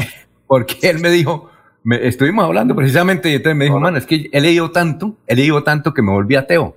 Y, le dije, ¿usted creía? Dijo, claro, creía en Dios, claro, iba a misa de 10 todos los domingos con mi esposa, ahora no. Pero no pudimos más hablar, entonces yo le dije, tengo que hacer una entrevista sobre eso y se rió, pero no me dijo, no diga, no diga quién de mi nueva actitud, porque no me ha dado permiso, pero usted sabe quién es. ¿Qué iba a decir usted, eh, Laurencio? Pero aquí en Santander hay dos casos bien interesantes. El doctor Didier Alberto Tavera Amado, cuando iba en vuelo en helicóptero de aquí de Bucaramanga hacia Barbosa, que perdió el rotor, si no estoy mal, del helicóptero y comenzó así a, caerse, a levantarse. Y entiendo que después Didier Tavera nos recordó, dijo, yo viví los 15 minutos de recorrido sobre Suaita, eh, San Benito, website Barbosa, yo esperaba era llegar al aeropuerto La Esperanza de Barbosa. Dijo, pero también en ese momento yo no sabía si iba a caer en un cafetal o en un cañaduzal porque el piloto nos dijo, esto, veremos, pidémosle a Dios que nos lleve con vida al aeropuerto de Barbosa. Y una hora después, sobre las 10 de la mañana, cuando llegó a Vélez, después de unas intervenciones, se botó al piso, entiendo que el doctor Dider Tavera, y dijo, adiós, gracias, estoy vivo, y tuvo una reacción bastante fuerte en ese momento. Y otro hecho fue también, creo que, similar situación de otro exgobernador, el doctor Richard Aguilar Villa venía hacia Bucaramanga y ahí en el cañón del Chicamocha hubo como una especie de tempestad y el helicóptero comenzó a caer y duró, según entiendo, unos minutos que ni subía ni bajaba. Y ahí sí también él le pidió a Dios que lo sacara de ahí, de esa situación, porque la vida estuvo en peligro, Alfonso. Eso a ver, Jorge, ¿qué decía? Para, ¿Iba a decir algo, Jorge, para, para terminar? No, dos cositas, que, que, no vengan más adelante a decirle a Laurencio que cuente bien las noticias con los datos que, que, muchas veces se reserva si ustedes mismos no están dispuestos a, a dar el nombre de la persona de quien están hablando. No, es que, ¿sabe qué? ¿Por qué no oí el nombre? Porque ah. no sé si él, él me autoriza. Si me autoriza, lo doy, pero ah, como era una conversación ahí en medio de un tinto, hace ah, unos 15 días, y llegó el doctor Julio, y entonces me iba hablando por ese personaje. Y otro datico, don Alfonso, eh, me informan desde Pelaya en el Cesar que la persona a la que se refiere en Sabana de Torres es José de Jesús Rojas Rojas. Ah. Fue también secretario de gobierno en Puerto Wilches durante eh, eh, la designación como alcalde del señor eh, Jorge Octavio García. Muy bien, Alfonso. Bueno, sí, eh, doctor Julio. No, es propiamente una, eh, una actitud de apóstata o de conversión a, ateo, pero, pero la canción que compuso Rodrigo Silva con ocasión de la tragedia de Armero, que creo que se titula Reclamo a Dios, es un texto muy fuerte, ¿no? Contra Dios. tiene? Por, tiene el texto? La tiene grabada, eso es un disco conocido, pero, pero lo que quería decirle es que eh, ahí hay una expresión de, de, cierto escepticismo, ¿no? ¿Por qué, ¿Por qué pasa esto? ¿Por qué usted hace? Eh, ¿Dónde estaba? Dice en algún, en algún, párrafo, en algún verso de la canción, ¿no? De Rodrigo Silva. Y, cuentan algunos eh, allegados que el texto original de la canción era todavía mucho, mucho más dura, sino que por algunas recomendaciones el compositor Rodrigo Silva lo, la suavizó, pero de todas maneras no deja de ser un texto. Sí. Un texto Vamos. fuerte. Vamos a una pausa, estamos en Radio Melodía, son las 6 de la mañana, 21 minutos. Y recuerden, eh, Cofuturo, eh, Cofuturo, a ver, este está el comercial de Cofuturo que me perdió. Bueno, vamos a ver qué es. Ah, ya aquí está. Tu casa ahora es el lugar ideal y Cofuturo te ofrece la oportunidad de renovar tus electrodomésticos y víveres fundamentales para toda la familia. 6 y 21.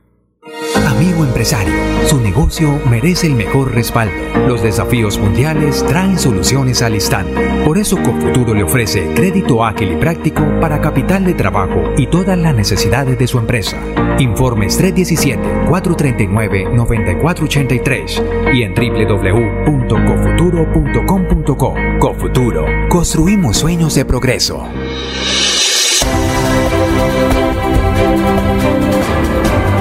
Información y análisis. Es el estilo de Últimas Noticias por Radio Melodía 1080 AM.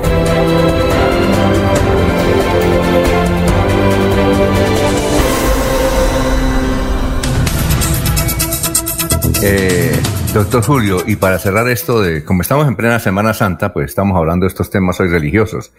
Y usted, doctor Julio, para cerrar este episodio, lo de Armero, eh, sobre la tragedia de Almero. Eh, eh, un santanderiano fue el que hizo la película Armero y un amigo suyo es protagonista. ¿Recuerda, doctor Julio, de la película? ¿Doctor Julio? Ah, bueno, se fue el doctor Julio.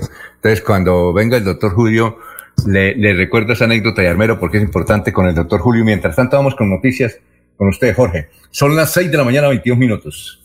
Así es, don Alfonso, desde el municipio de Contratación en la provincia comunera de Santander lamentaron el asesinato del investigador del CTI Mario Fernando Herrera Aparicio por el grupo armado de Agoberto Ramos, disidentes de las FARC. por medio de un comunicado declararon luto en el municipio al tiempo que enviaron condolencias a su familia. Contratación está de luto, la guerra nos arrebata a un gran ser humano, se lleva nuestro, de nuestro lado a un hijo, a un hermano, un padre, compañero y amigo. Enviamos un abrazo fraterno para sus padres, hijos, hermanos en este difícil momento. El crimen ocurrió el pasado sábado cuando tres camionetas del CTI sin logos se desplazaban entre los municipios de Santander de Clichao y Corinto.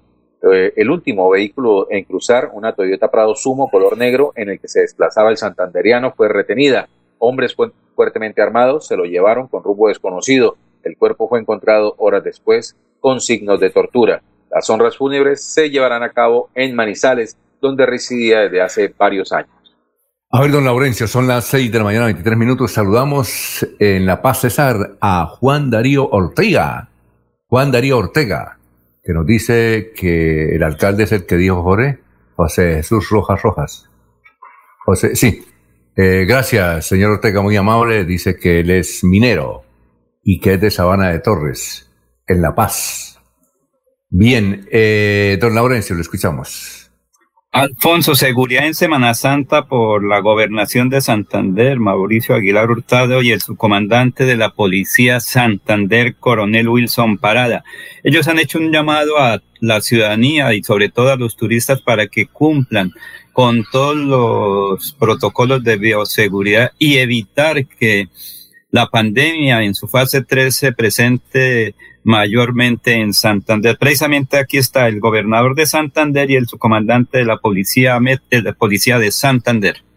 De ese plan nacional de una Semana Santa segura y con autocuidado, la llegada de esa tercera ola o ese tercer pico de contagios a nuestro departamento de Santander. Y paralelamente tenemos que trabajar también con nuestras autoridades para que nuestros viajeros, nuestros bien, acaten las medidas que se han implementado en nuestro territorio, como el toque de queda en el área metropolitana y en el departamento de Santander, que para el área metropolitana se implementó un toque de queda a 5 de abril que regirá desde las 10 de la noche hasta las 5 de la mañana acompañado de la ley seca. Y para el resto del de marzo hasta el 5 de abril, un toque de queda desde las 12 de la noche hasta las 5 de la mañana.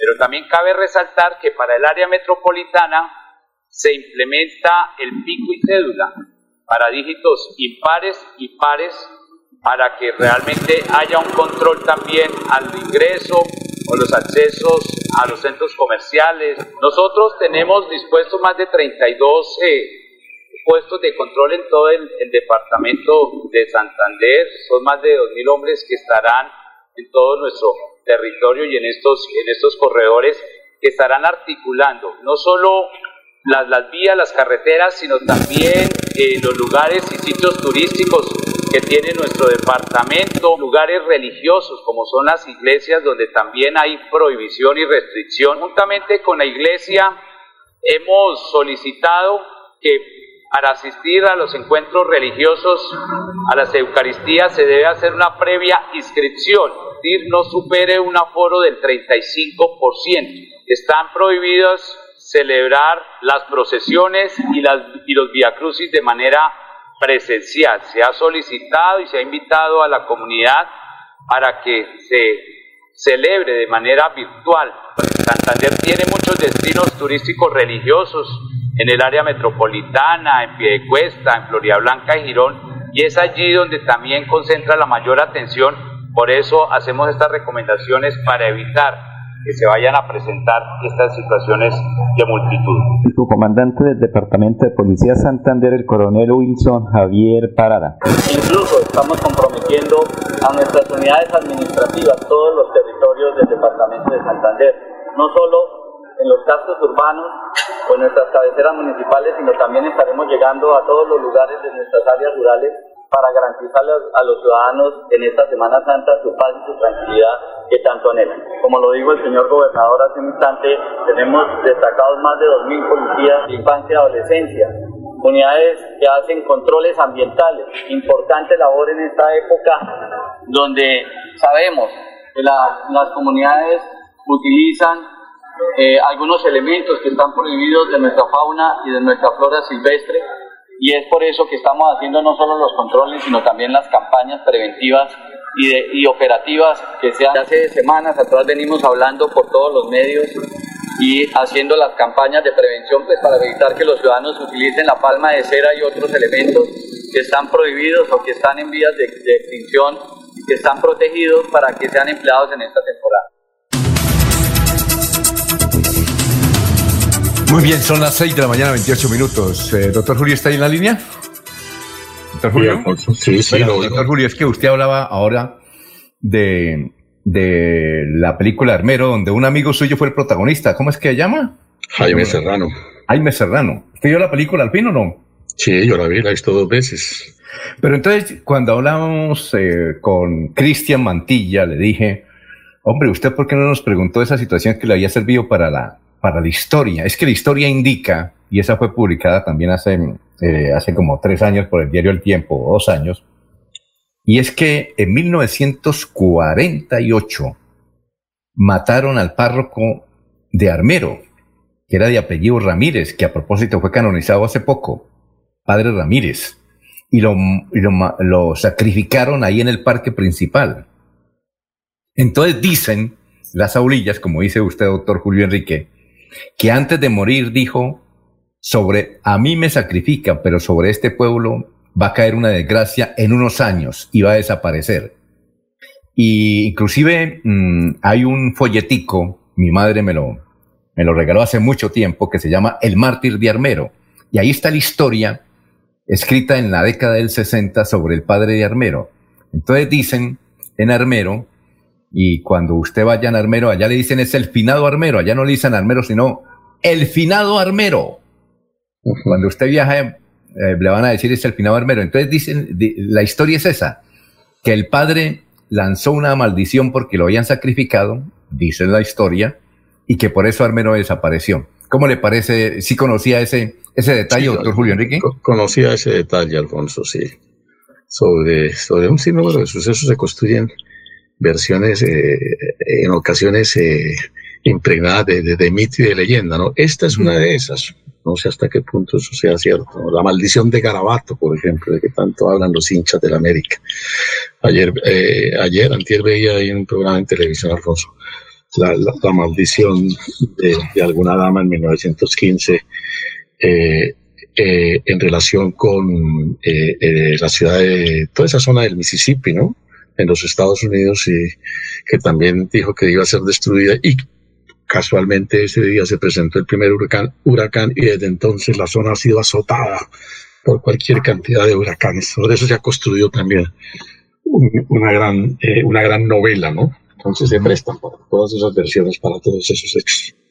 Bueno, doctor, ¿y, a- ¿y usted vio el partido ayer de Bucaramanga y Millonarios? Lo vi, Alfonso, claro. ¿Y usted por quién, por quién iba? ¿Por qué equipo iba? No, hice mía una frase que un amigo suyo, muy amigo suyo, pronunció hace algún tiempo, ¿no? Un verdadero dilema en el alma.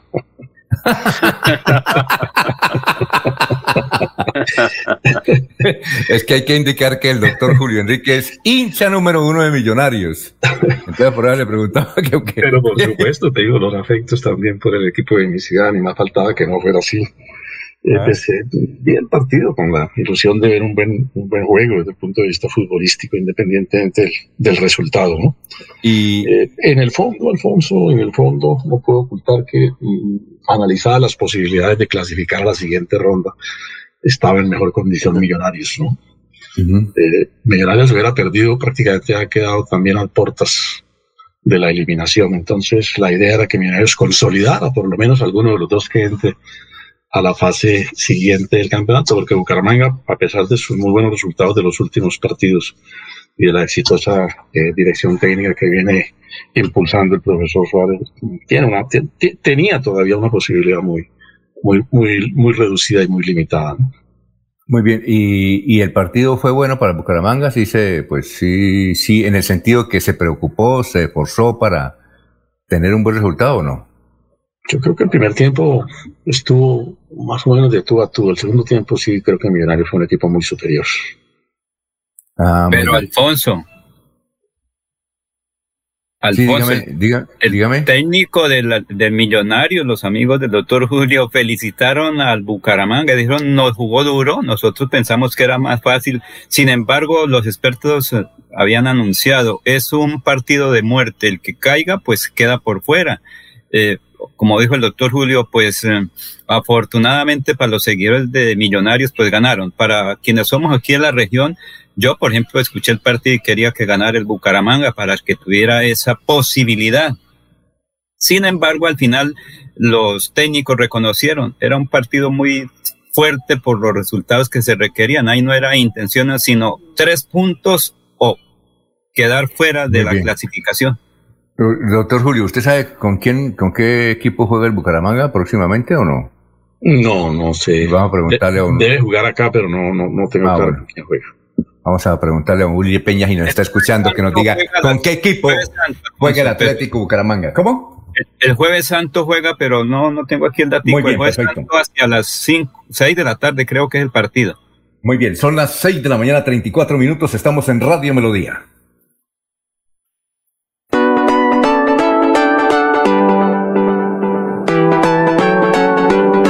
Melodía, Melodía, Radio Sin Fronteras. Escúchenos en cualquier lugar del mundo. Melodíaenlínea.com es nuestra página web. Melodíaenlínea.com. Señal para todo el mundo. Señal para todo el mundo. Radio sin límites. Radio sin fronteras. Radio Melodía, la que manda en sintonía.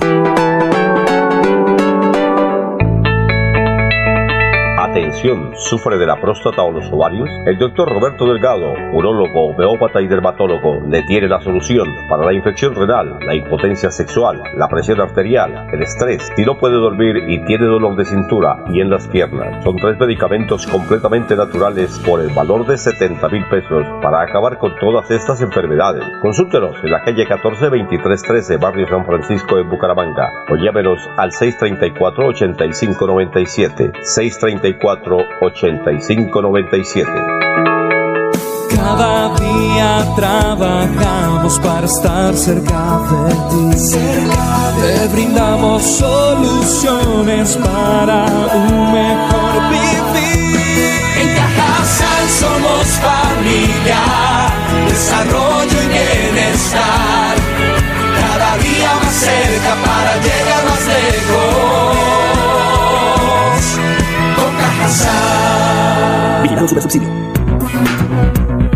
Los invitamos a sintonizar el espacio Hablando con el Abogado de lunes a viernes en el horario de las 7 y 30 de la mañana. Un programa que le informará y le ayudará a solucionar sus problemas jurídicos con la dirección del doctor Iván Darío Calderón, abogado egresado de la Universidad Industrial de Santander con especialización en Derecho Comercial, por Melodía, la que manda en sintonía. A esta hora presentamos la nota médica con el doctor Ricardo González Parra de la Unidad Médica Biológica. Y también cuando hablamos de sistema digestivo alto, estamos, tenemos que hablar necesariamente de la esofagitis, de la gastritis crónica o aguda y de la famosa hernia yatal. Para las personas que no saben y no conocen qué es la hernia yatal, la hernia yatal es un es una herniación eh, que consiste en que el estómago se introduce hacia el tórax. Es decir, el estómago tiene que estar abajo y se va metiendo hacia arriba, hacia el tórax, donde están los pulmones y el corazón. Es decir, se va la parte digestiva al sistema cardiovascular o cardiopulmonar que está del ombligo o del ombligo no, del epigastrio hacia arriba. Esto hace que el paciente presente una cantidad de síntomas bastante, digámoslo así, desagradables. Por ejemplo, la sensación de que no puede pasar un alimento, la sensación de que se le atora la comida en la boca del estómago, la sensación de estrechez a nivel digestivo. La persona que tiene ese, esa, esa acidez que puede llegar hasta la garganta y quemarle incluso las cuerdas bucales. Estas personas que tienen este ardor en la boca del estómago, esta quemazón a nivel del epigastrio, son personas que efectivamente están presentando o una gastritis o una gastritis aguda o crónica o una hernia yatal. A todas las personas que me escuchan en Buga, Cali, en todo el Valle del Cauca, a nivel también de todo Santander, Bucaramanga, todas las ciudades aledañas, e igualmente en las diferentes ciudades donde me escuchan, en Bogotá, en Medellín, en cualquier parte de Colombia, los estamos invitando a la consulta médica con el médico Ricardo González de la Unidad Médica Biológica, doctor Ricardo González, quien les habla en este momento. Apunten los números telefónicos y pidan su cita médica ya mismo. 313 392 2623 313 392 2623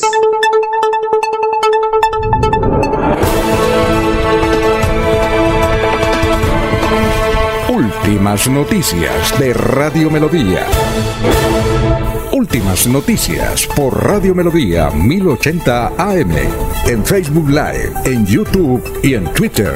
Por donde quiera informarse.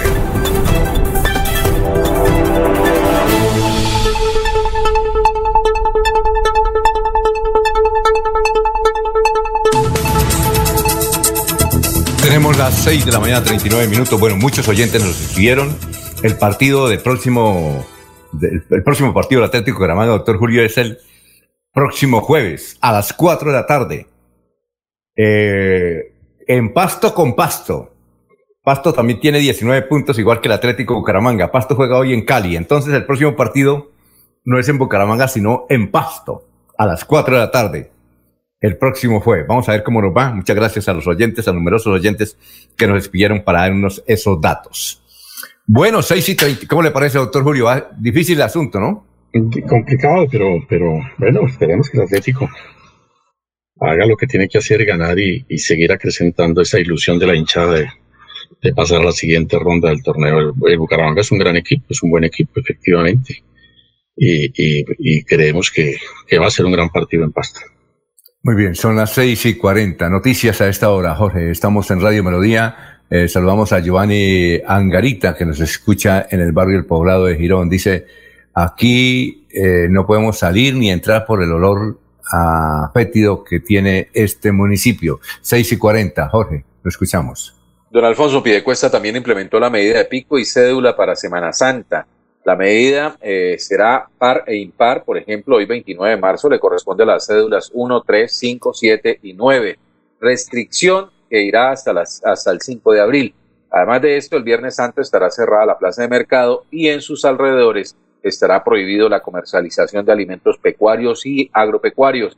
Jairo Correa, secretario del Interior del municipio, recordó que el toque de queda y la ley seca también regirá en pie de cuesta, restricción que inicia a las 10 de la noche los balnearios, el baño en los ríos y fuentes hídricas y demás actividades similares también estarán prohibidas, además del cierre de las vías que conectan con las procesiones como el Cerro de la Cantera.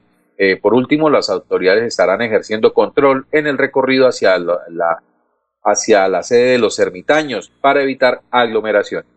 Muy bien, son las seis y 41. Aquí nos informan los oyentes que fue un éxito la intervención quirúrgica que tuvo nuestro amigo y oyente Saúl Gómez Carenderón, gerente durante mucho tiempo de Lemas, que fue un éxito en Fosunap, la intervención quirúrgica, y queremos volver a tener a ese dinámico Saúl Gómez Calderón, eh, dando la tica en materia periodística, además su libro que escribió fue todo un éxito y se prepara para la segunda edición porque se lo han encargado de todas partes, además Saúl Gómez tiene un proyecto turístico a nivel internacional supremamente interesante. Saúl Gómez Calderón fue mm, homenajeado en diciembre en su tierra natal, Barichara. Y pronto tendremos a Saurito en plena actividad. Noticias a esta hora, Laurencio. Alfonso, Juan Carlos Cárdenas, rey, alcalde de Bucaramanga y la seguridad para Semana Santa. La gente critica que Bucaramanga está muy inseguro. Es un hecho que se ve en todas las vías y calles de Bucaramanga por diversas circunstancias del desempleo, la gente extranjera que ha llegado, que es irresponsable, unos pocos que cometen esos delitos, gente de otras eh, regiones del país que no tienen empleo y desafortunadamente se dedican al hurto. Pero escuchemos al señor. Laurencio, Laurencio, toca no dar papaya, por ejemplo, no contestar el celular en la calle, no en papaya. Eh, cuando haya una vía sola, pues no pase por ella, no en papaya, seguro, por ahí empieza. Pero Alfonso, es que la inseguridad es muy compleja porque a veces la gente se lo olvida o tiene que cruzar por esos sitios. Entonces es obligatoriamente, por ejemplo, las personas que pasan de la ciudadela hacia el centro de Bucaramanga por el viaducto de la novena, a veces me dicen que se ven ciudadanos motociclistas ahí que no se sabe qué hacen, si es que están limpiando el viaducto o fumándose un taquito igual que el viaducto. Entonces, pero por ejemplo, dan papaya. Por ejemplo, dan papaya en una situación como esta. Resulta que existen eh, eh, estas oficinas de Bancolombia donde uno puede ir, ¿cómo es que se llama? Eh, ¿Cómo es que se llama? Corresponsales bancarios. corresponsales, bancarios. Yo he visto corresponsales bancarios en calles absolutamente solas, donde solamente hay una niña que los ladrones sugieren que debe tener plata, porque si usted va eh, con una tarjeta de débito y lo máximo que le pueden dar son dos millones de pesos, pues el ladrón asume que esa niña debe tener mucha plata en efectivo y baila y la salta. Entonces dan mucha papaya, pero muchísima papaya. ¿Sí? Eso es un papayazo. ¿Ya? Lo de contestar el celular en plena calle, eh, en cualquier parte es un papayazo, mejor no conteste el celular. Y para evitar eso, quiten el volumen, para no estar eh, con, eh, con la premura de que quién me llamaría, ¿no? Apague el celular. Bueno, don Laurencio, luego de este regaño, siga con las noticias. Alfonso, pero a eso llegamos, a la inseguridad, porque eso es esa inseguridad independientemente de dónde venga. Pero escuchemos al señor alcalde de Bucaramanga los planteamientos para estos días de Semana Santa. Llevamos ya más de un año luchando contra el coronavirus.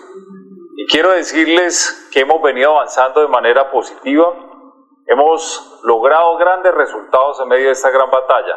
Uno de ellos es la tasa de desempleo. Bucaramanga hoy es la tercera ciudad en Colombia con la menor tasa de desempleo. Y también decirlo con cifras del DANE que el segundo pico registrado a finales del año y comienzos del mes de enero, Bucaramanga fue un ejemplo nacional. Pero es importante mencionar que el gobierno nacional ha definido unos nuevos lineamientos, unas nuevas medidas de restricción a la movilidad, junto con la gobernación del departamento y los alcaldes del área metropolitana hemos tomado la decisión de implementar nuevas medidas. Una de ellas es aplicar el pico y cédula de pares e impares, así como la ley seca y el toque de queda de 10 de la noche a 5 de la mañana, que irá hasta el próximo domingo 4 de abril. También quiero decirles que en medio de esta Semana Santa va a ser muy importante acatar las medidas de restricción a lo que tiene que ver el acceso a las iglesias. Este será con un aforo máximo del 35%. Muy importante acatar esas medidas para evitar aglomeraciones. Finalmente, mencionar que también junto a la Secretaría de Salud, de Educación y el Comité Epidemiológico hemos decidido aplazar la alternancia para que se reanude a partir del día 19 de abril. Esto con el propósito de cuidar la vida de los niños, también de los profesores, de sus padres de familia, dado que mucha gente va a estar viajando, saliendo de la ciudad, algunos entrando, y así tratar de evitar que la propagación del coronavirus sea fuerte después de la Semana Santa. Por favor, acatemos estas medidas. Queremos seguir protegiendo la vida de cada uno de nuestros ciudadanos, pero también con el deseo de poder mantener la reactivación económica y seguir recuperando empleos. Muy bien, son las seis y cuarenta y seis. Los oyentes, Abelardo Correa dice, el profesor dice, el cambiar de, la, de calle es lo mismo que la toma de temperatura para el COVID. Ayer en plena, no fue en la Salle, Abelardo, sino fue en la Victoria, en pleno día robaron todos en una tienda, eso fue el sábado al mediodía. Lo que, los que terminamos en paz salimos fregados solo un día. Son las seis y cuarenta y siete, vamos a hacer una pausa. Estamos en Radio Melodía. Juan Alberto Martínez nos escribe desde el sector de los lagos. Dice aquí en los lagos uno ve es delincuentes por todos los lados. Uno mira antes de salir quién está, pero lo que usted ve es delincuentes por todos los lados. Muy bien. Tu casa ahora es el lugar ideal y Cofuturo te ofrece la oportunidad de renovar tus electrodomésticos y víveres fundamentales para toda la familia. Son las 6 y 47. Tu casa ahora es el lugar ideal y Cofuturo te ofrece la oportunidad de renovar los electrodomésticos y víveres fundamentales para toda la familia. Televisores, neveras, lavadoras y muchísimas alternativas para dotar tu hogar están en la calle 48, número 3333. También encontrarás motocicletas, bicicletas, computadores y celulares. Atención inmediata 322-307-0371. Con Futuro, construimos sueños de progreso.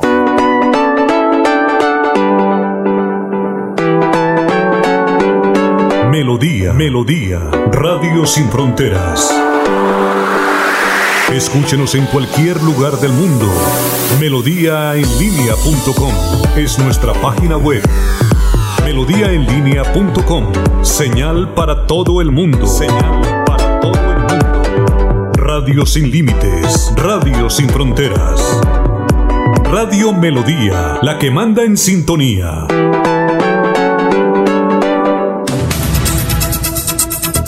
Bueno, doctor Julio, ¿qué me decía? No, Alfonso, que yo disiento un tanto de, de la tesis de no dar papaya, pues llevada a, llevada a unos extremos, eh, como pretenden, entre otras cosas, las autoridades eh, eh, hacérnoslo creer, ¿no? Porque eh, esa tesis, Alfonso, nos va a llevar realmente a, a- a situaciones eh, angustiantes. Lo que debe hacer la autoridad es ser eficiente, mucho más, mucho más logros, mucho más políticas destinadas a la prevención y la erradicación del- del delito. Mm, Los ciudadanos debemos colaborar, pero la dirección de la política en ese sentido es del Estado. El Estado es el que debe diseñar las estrategias como políticas públicas para erradicar el fenómeno delincuencial, Alfonso, porque a este extremo, a este extremo, estamos más cerca de llegar que mañana nos digan que no salgamos a la calle para que los ladrones no nos asalten, porque el único sitio donde estamos seguros es en la casa. Pero yo creo que, que esta teoría de no dar papaya, ¿no? La misma teoría que a veces, eh, cuando se han presentado algunos casos lamentables de, agresiones sexuales a las damas, ¿no? No, que por haberse puesto un, eh, chor, entonces provocó la acción del agresor sexual. No, eh, a esos extremos no podemos llegar, Alfonso. Realmente lo que hay que exigir es que el Estado sea mucho más eficiente, mucho más eficiente en ese, en ese tipo de acciones. La carga de la seguridad es una responsabilidad del Estado. Es una responsabilidad del Estado. No tenemos por qué vernos afectados, menoscabados, limitados en, en- esos extremos, ¿no? Y, y- y- y esa tesis de dar papaya es darle rienda suelta a la política de la zozobra y de la intimidación que los criminales difunden, ¿no? Tengámosle miedo, y entonces como les tenemos miedo no podemos ejercer los derechos que como ciudadanos tenemos. Entonces me parece que, que esa es una tesis que no, no, no, conduce finalmente a una construcción, a una solución sana del problema. Todo lo contrario, acabar de enfermar a la sociedad. Muy bien, ¿qué decís, Jorge? Sí, no, y una pregunta adicional a la doctora Avellaneda. ¿Y qué decirle a los administradores de justicia que también le están siendo, dándole plenitud y comodidades a quien delinque? Miremos el caso del, del sábado anterior, donde una persona con arresto domiciliario por homicidio sale de su casa precisamente a matar a otra persona. Creo que también ahí hay un juego, no sé si, si hay un actuar cuestionable por parte de la justicia al precisamente no valorar muy bien lo- los hechos de culpabilidad de algunas personas que, sencillamente ven que su mejor manera de vivir es en medio del delito, en el crimen. Eh, Jorge, tiene usted razón en la inquietud que plantea, pero yo creo que de pronto hay que verla antes que una falla del juez como tal. Pensemos que puede ser una falla estructural del sistema legal que tiene abierta esa ventana. Y si la ventana está abierta y el juez no tiene otro camino, pues tiene que proceder conforme a- al ordenamiento legal que puede resultar ahí un tanto, digamos, laxo, generoso con el delincuente, ¿no? Seguramente el juez que le concedió la libertad porque encontró la causal legal para ello. Sí, entonces, eh, diría, no, no, no es que no tenga razón su objeción, sino que buscaría primero la deficiencia, es más de carácter estructural legal que de pronto en el criterio del juez. Oye, doctor Julio, Julio, usted sí, doctor usted- Julio. doctor Julio, usted sí, Sí. vio el, este fin de semana, si no lo vio, se lo voy a resumir. Una extraordinaria crónica del noticiero RCN, televisión, donde en Bogotá, un señor, vale, que hace unos, eh, creo que fue el año pasado, un señor que estaba ahí arreglando su bicicleta, creo que de lujo, llegaron unos delincuentes a robarlo, entonces él sacó la pistola e hirió a uno de ellos, lo hirió, no de muerte, pero lo hirió. ¿Sabe qué hizo el muchacho? Denunció al caballero que lo hirió por intento de homicidio. El viernes hubo la audiencia. El jue- la juez condenó al ciudadano de bien común y corriente que hirió al delincuente.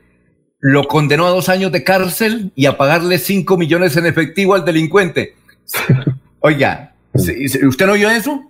No, no lo he visto, Alfonso. Le, le voy a mandar el video. ¿No le parece increíble eso? Pues en principio sí, Alfonso, ¿no? Por supuesto, y como abogado ni más faltaba que no fuera así, habría que eh, agotar eh, todas las, eh, esperar a que se agote toda la controversia judicial, habrá los recursos que, que la ley prevé para, para esos fines, ¿no? Y todos los medios de control de esas decisiones judiciales que pueden ser equivocadas, los jueces no son perfectos, pueden ser entiendo, equivocadas.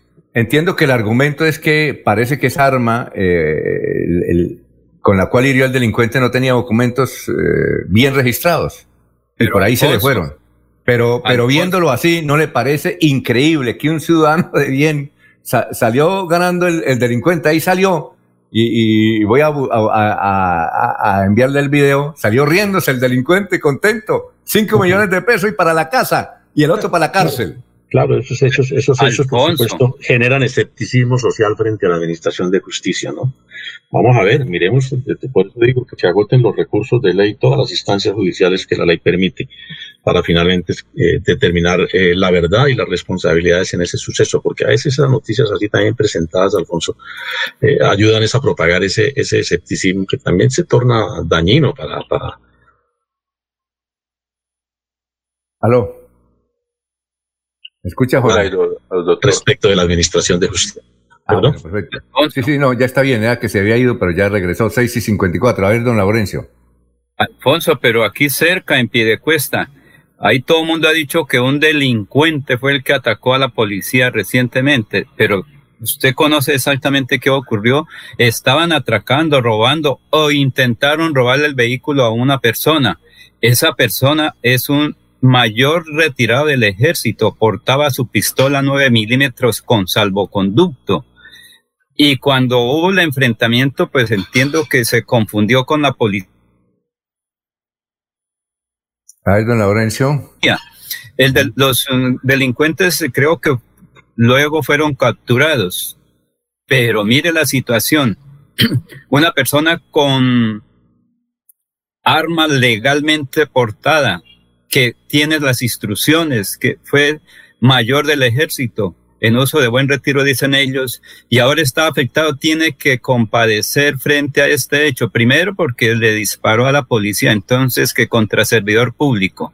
Y luego, pues, falta es que también los uh, señores, como se dice, delincuentes lo demanden también y tenga que pagar él porque se defendió. Lo que pasa es que esa es la justicia nuestra, como dice el doctor Julio, y entonces eh, ahí sí es difícil la situación. Además, otra cosa, Alfonso, las cárceles en Colombia y particularmente aquí en Bucaramanga, por ejemplo, en la modelo no pueden ingresar más, a la Palo Gordo tampoco porque tienen el cupo máximo y ahora con la pandemia, si usted revisa sí. en algunas estaciones de policía, ahí tienen la gente sin poderlos procesar, entiendo en derecho, que eso sí lo puede explicar mejor el doctor Julio, bueno. está ahí sin conocer qué va a ocurrir con esa gente, pero sí hay caos en estaciones, en sí, eh, cárceles y bueno, la situación vamos, es muy bueno, vamos con eh, este dato. Mientras tanto, Jorge nos busca el dato de cómo está el COVID en el departamento de Santander.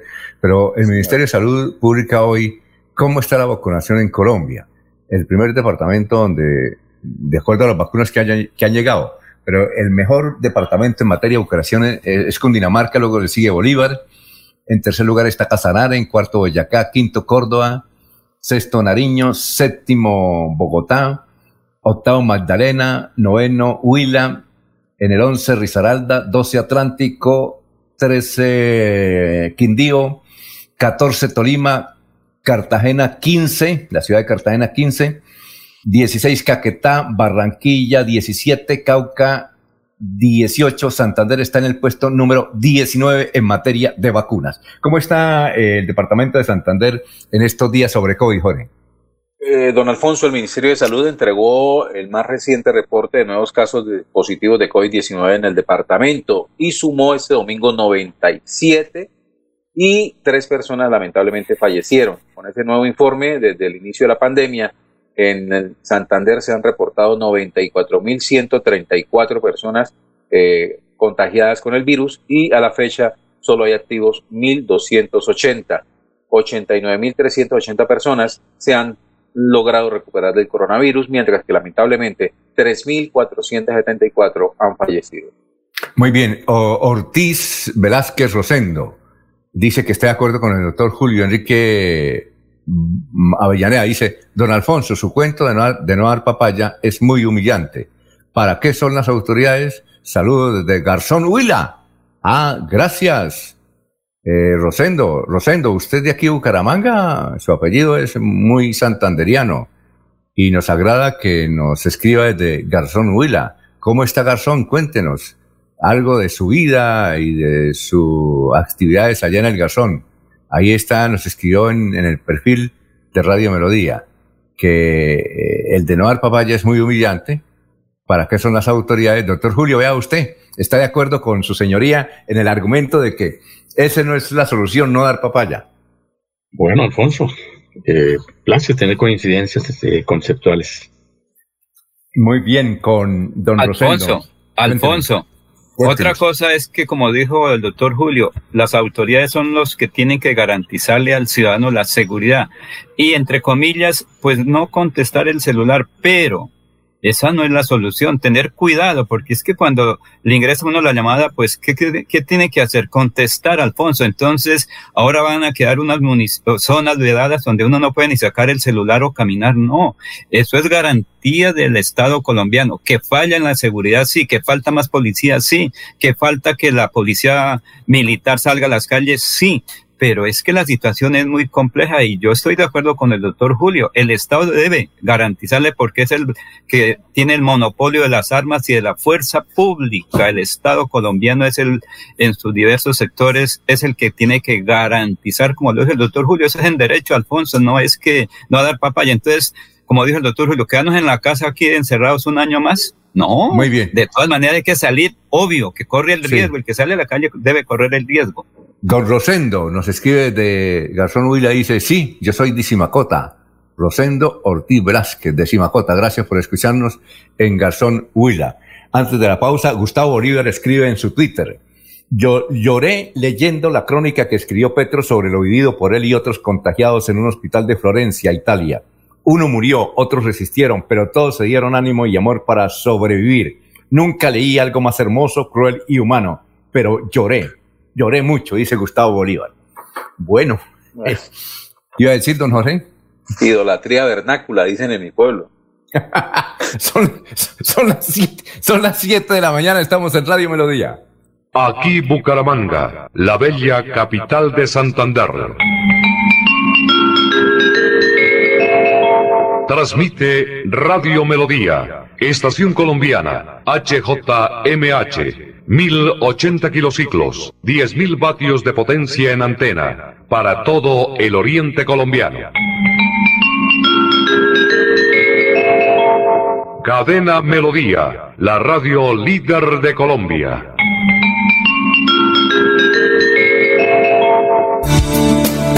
A esta hora presentamos la nota médica con el doctor Ricardo González Parra de la Unidad Médica Biológica. ¿Cuál es la dieta de un paciente que presenta hemorroides o que ha presentado hemorroides? Importante y nos preguntamos, ¿verdad?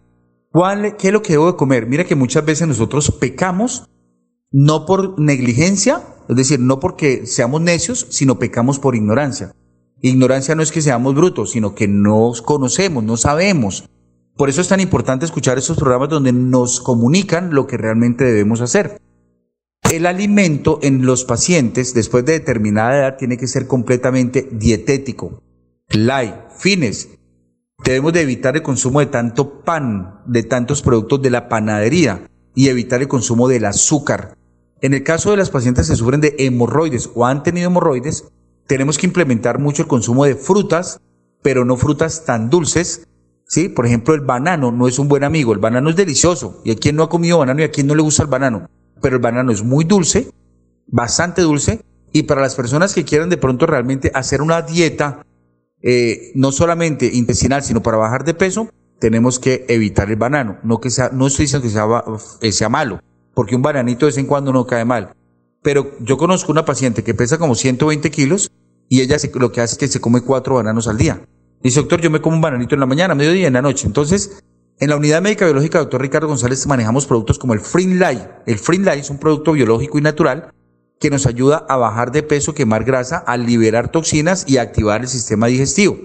El paciente que sufra de hemorroides y que sufra de trastornos digestivos, los estamos invitando a la consulta médica. Recuerden que estamos en la ciudad de Bucaramanga. Vamos a, Bucaramanga todo el tiempo, estamos yendo a consulta médica. Medellín, en Buga Valle, en Cali, Valle del Cauca. En todo el Valle del Cauca pueden venir a acudir a, estos, a estas sedes. Los de Tuluá pueden venir a Buga. Amigos, 313-392-2623. 313-392-2623. Estas son últimas noticias. Las noticias de la hora. Hola, ¿qué tal? Buenos días. Estas son las UCI Noticias y Paz de la Hora. Colombia volvió a superar los 40.000 casos activos de COVID-19 tras 7.139 nuevos contagios. Este domingo se reportaron 165 nuevas muertes a causa del virus. Las autoridades de salud trabajan para contener la propagación del coronavirus en el país, en medio de cifras que han vuelto a crecer.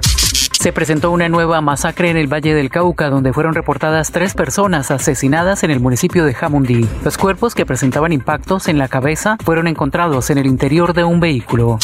Las autoridades capturaron a una pareja de esposos que abusaba sexualmente de sus cinco hijos menores de 10 años en Antioquia. Los hechos aberrantes habrían ocurrido entre los años 2013 y 2019.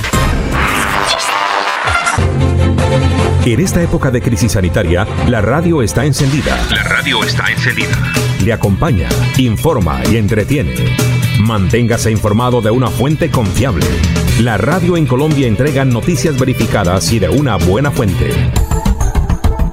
Manténgase en casa, pegado a la radio. La radio en Colombia se oye, se oye, se oye.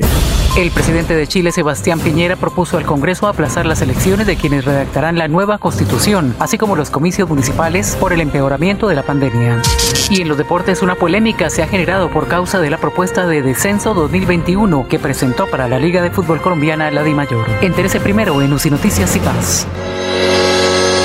Los problemas del colon inflamado son bastante comunes en los colombianos, hombres y mujeres, siendo una dolencia de difícil tratamiento. La terapéutica natural Araltela ha encontrado a través de los años de investigación un producto que ha demostrado ser útil en el tratamiento del colon. Tome el Araltela Mevis por cuatro meses de manera constante y note usted mismo los resultados. Si ya estás en casa cuidando tu salud y la de los tuyos, no olvides que puedes tener los productos naturales Araltel a través del servicio a domicilio en tu ciudad. Comunícate en Bucaramanga al celular 315-447-1995. Recuerda, 315-447-1995. Tienda Naturista, tu vida y naturaleza en Bucaramanga. Quédate en casa. casa. Disfruta, vive, comparte, ama, aprende, juega, escucha, goza, lee, saluda, regala, responde, comprende, perdona, canta, supérate, felicita, encuentra, apoya, cree, agradece, enamórate, mejórate, trabaja, ríe, ayuda, quiere. Por ti, por tu familia, por todos, quédate en casa. Melodía, contigo en casa. Melodía, melodía. En noticias. La que manda en sintonía. Bueno, el, el republicano le responde a Petro. El republicano es una cuenta de, tip, de Twitter, dice lo siguiente, un país que es capaz de elegir congresistas de la altura intelectual de Gustavo Bolívar es un país que está gravemente herido de ignorancia. Oye, doctor Julio, aquí hay un oyente, Luis, eh, Luis Almar, Luis Anselmo, Luis Anselmo Rodríguez, barrio La Universidad, dice, yo soy profesor pensionado. La pregunta es, ¿se la hace a usted, doctor Julio? ¿Usted sí cree que un país como Colombia, que el 70% es católico o cristiano, eh, eh, elija a un hombre ateo como, como Petro? Y él recuerda a don Anselmo, largo el mensaje, pero si yo se lo resumo, de don Anselmo, gracias dice que Mocus perdió la presidencia de la República y comenzó a descender cuando admitió en una entrevista con RCN Televisión que era ateo. Entonces él pregunta que si eso de ser ateo le perjudica políticamente a Petro en un país tan católico como Colombia. Ansel, muchas gracias. Eh, eh, no leo todo el mensaje porque está muy largo, doctor Julio. Alfonso, pueda que tenga algún efecto dentro de cierto sector, dentro de algunos segmentos de la sociedad, pero yo creo que Colombia, a pesar de tantas dificultades, ha venido avanzando y en general el mundo y las sociedades, eh, casi todas, pues han venido avanzando en el rompimiento de esos fundamentalismos. ¿no? La gente va teniendo perfectamente clara que se desligan, lo, se desligan los campos religiosos y los campos, digamos, de, lo que es el gobierno o el poder propiamente dicho, y que uno y otro campo no necesariamente deben confundirse. Se puede, ¿no? es que para pedir justicia social no necesariamente se debe ser eh, ateo o profundamente cristiano, es un concepto, eh, digamos, que tiene su autonomía y su independencia. Entonces, me parece que, en ese sentido, como sociedad, hemos venido avanzando y no, y, no vería, pues, que que, que, que, se constituyan un factor determinante que la vocación religiosa de los colombianos eh, sea pues el factor o el óbice número uno para que, para que alguien, no voy a hablar de Petro como tal, pero que, para que alguien con una visión política distinta pueda llegar algún día a, a, a gobernarnos. De eso se trata, ¿no? Y de pronto alguien que interprete realmente en el sentido más eh, cabal eh, el texto religioso, ¿no? Cuando se habla de justicia social. Amilcar describe desde Ruitoque, dije, yo soy cristiano, prefiero a Petro, eh, ateo en la presidencia y no al diabólico Álvaro Uribe en la presidencia. Siete, nueve minutos. Que hay pareceres ¿Ah? en ese, ahí, ve usted que hay pare, ahí, ahí, ve usted que hay pareceres y opiniones sí. eh, en el sentido en que lo estoy expresando, ¿no? Muy bien, eh, vamos a presentar eh, a Arnulfo al general Martín. El general Martín es el comandante de la policía, Mebuc, Mar, Laurencio, Martín es el apellido de él, ¿cierto? ¿Me parece? Sí, señor, sí. Martín Gámez. Sí, eh, es de Boyacá. Martín, de Boyacá. Es de, de, Boyacá, sí, señor. El general el Martín nos va a relatar lo que ocurrió con lo que nos parece una sorpresa de un individuo con antecedentes que hace 23 días mató a un ciudadano en el Gaitán, le dieron casa por cárcel y este fin de semana salió y mató a otro. Escuchemos aquí en Radio Melodía al general Martín. Lamentablemente, lo que logramos establecer es que el, la, la, persona causante de estos hechos eh, se encuentra con medida intramural de detención domiciliaria, medida privativa de la libertad, y que evadiendo esta medida domiciliaria va hasta este lugar y comete estos hechos. Esta persona presuntamente responsable de estos hechos eh, se encontraba privada de la libertad por eh, homicidio y además presenta antecedentes por otros delitos.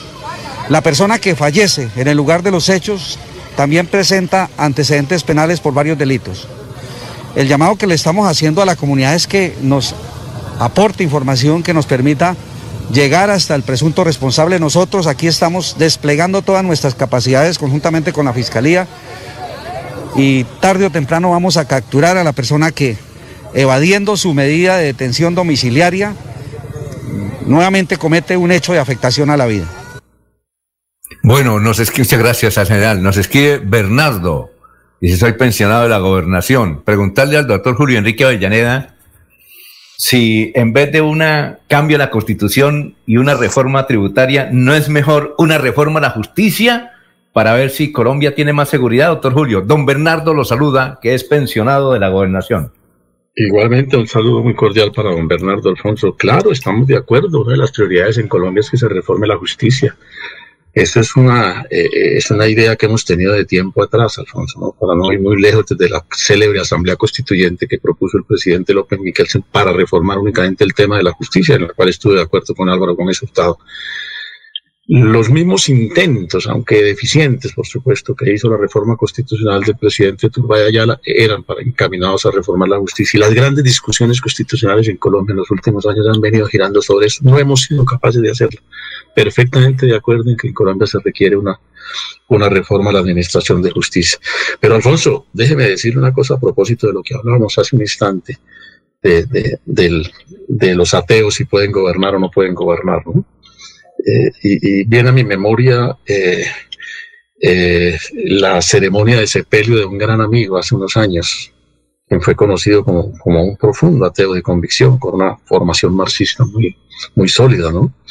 Cuando muere este amigo, la familia discute si, hay acto religioso o no, pues dada la, la, la práctica del ateísmo que él siempre sostuvo. Finalmente, la familia decide que se haga una ceremonia religiosa y en la iglesia de San Pío se, desarrolla, digamos, el, acto.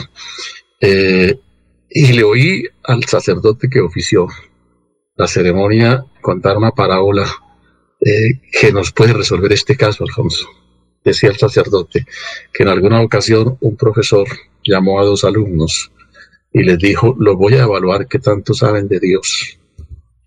Entonces, ¿y qué tanto conocen a Dios? Y les dijo, la primera pregunta vale dos puntos, la segunda vale tres puntos, se pasa con tres. Le preguntó al primero, ¿usted qué sabe de Dios? Y este le respondió todo el catecismo que Dios es un ser infalible, bueno, todo, toda una lección de teología. Y, la segunda pregunta, ¿y usted de lo que Dios dice, usted qué ha hecho? El tipo se quedó mudo. Nota dos. Llamó al segundo le dijo, ¿usted qué sabe de Dios? No tengo ni idea quién es el Señor. Ah, bueno, listo, cero. Segunda pregunta, ¿usted qué hace en la vida? Y el tipo le responde, yo me dediqué a educar a las juventudes, a procurar que haya justicia, a socorrer al desválido, a luchar por las reivindicaciones sociales. Listo. Ese es el discurso de, la religión, es el discurso de Dios encarnado en la palabra de Jesús. Tiene tres. Pasó la evaluación. Entonces, a eso es lo que quiero ir. Finalmente no es el credo religioso con el que llegue el gobernante al poder, porque los hemos tenido unos que no les falta sino la sotana. Sí. Mm pero a gestiones de gobierno, por favor, a gestiones de gobierno, ¿no? Otros que de pronto más liberales en ese sentido han sido de mucho más contenido social. Y eso es lo que la gente debe buscar a la hora de elegir sus gobernantes. ¿Quién interpreta de mejor manera la solución de las realidades sociales? Bueno, vamos, eh, gracias, doctor Julio Arranca Bermeja, que ya está ahí, eh, soy el caballero, con toda la información del distrito, del distrito petrolero y el Magdalena Medio. Son las 7 de la mañana, 14 minutos. Soel, tenga usted muy, pero muy buenos días. Para seguir adelante, Cop Futuro te ofrece crédito educativo en línea. Ingresa a www.copfuturo.com.co y solicítalo de una manera fácil, rápida y segura con la mejor tasa. Atención telefónica 318-717-3270 y 317-404-6430. Cop Futuro, construyendo sueños de progreso.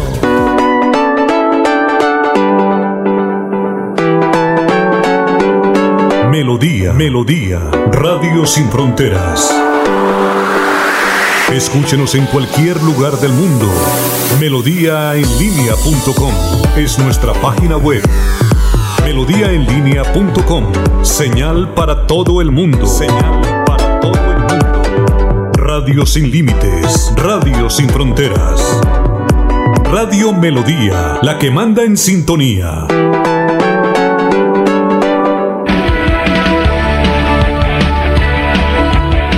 Melodía es la radio que lo tiene todo. Noticias.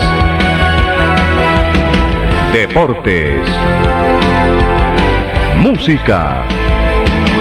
Variedades.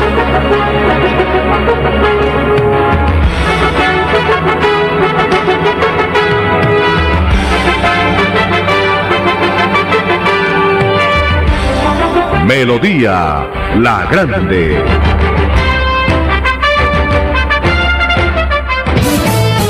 Hay más noticias. Muchas noticias, muchas noticias en Melodía 1080 AM.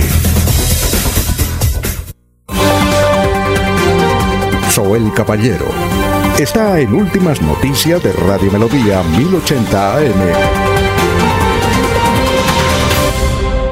Buenos días, Alfonso, para usted, para los compañeros, igualmente para todos los oyentes. Del 30 de marzo al 3 de abril, desde las 10 de la mañana en el Parque Infantil y el Centro Comercial San Silvestre, las dulceras barranqueñas pondrán a disposición de propios y visitantes sus más deliciosas preparaciones tradicionales de bocadillo y dulce como coco, iñame, apio, entre otras.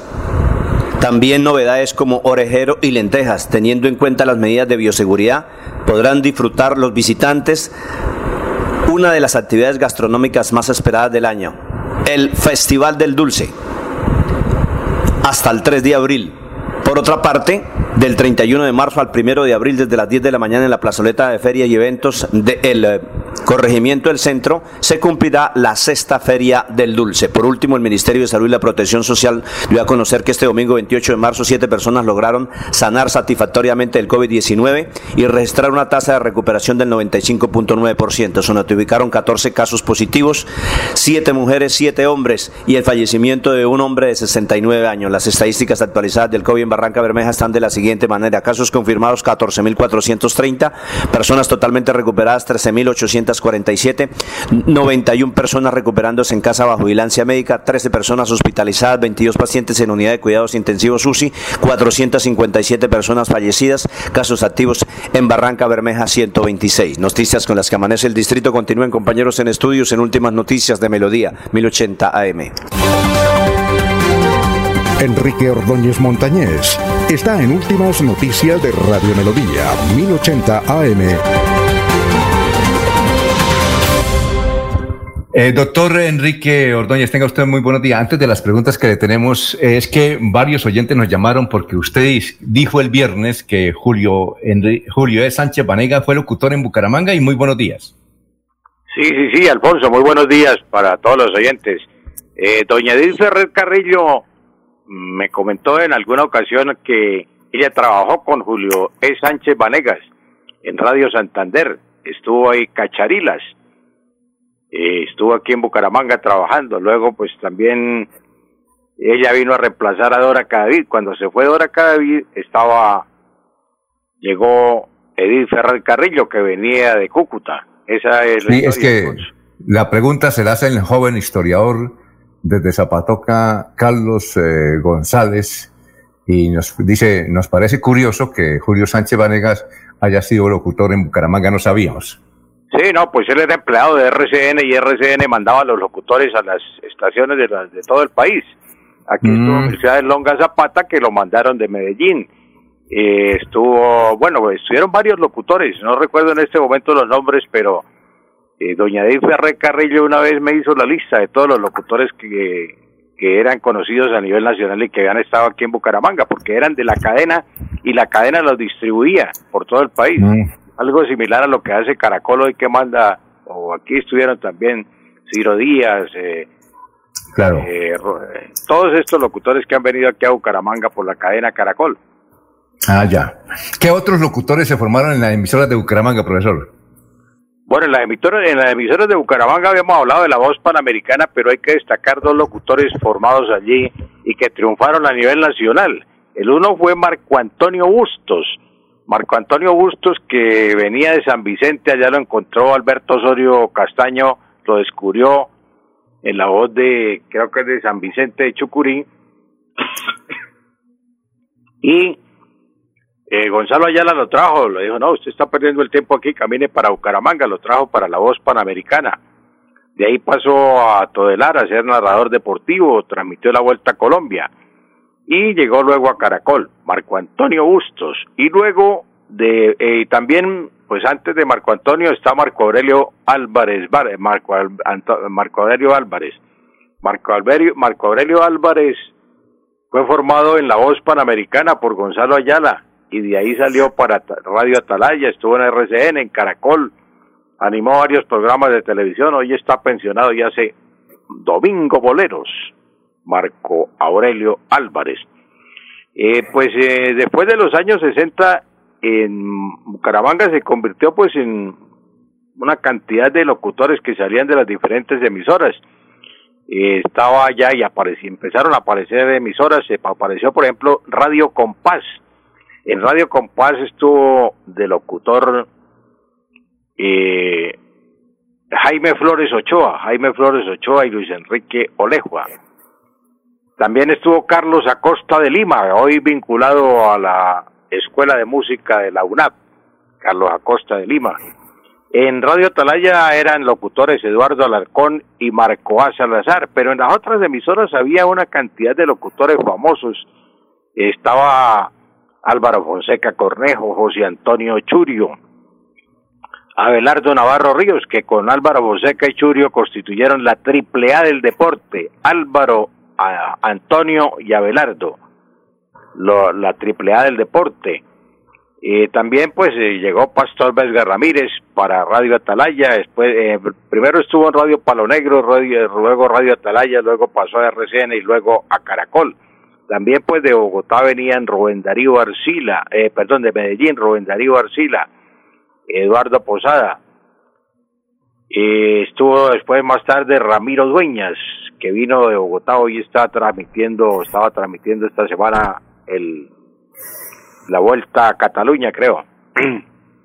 y así sucesivamente, pues hubo muchos locutores, pero otros que se formaron aquí en Bucaramanga ya cuando apareció Radio Primavera, eh, ahí se formaron Juan, Juan Manuel González, el profe González, Willy, Willy Peña, eh, también Julio César Galvis, eh, también eh, se formó ahí Julio César Bautista, eh, otro locutor que se formó, o pues ya venía de, de Boyacá y de varios, varias ciudades de aquí el departamento de Santander, Eliezer Galvis.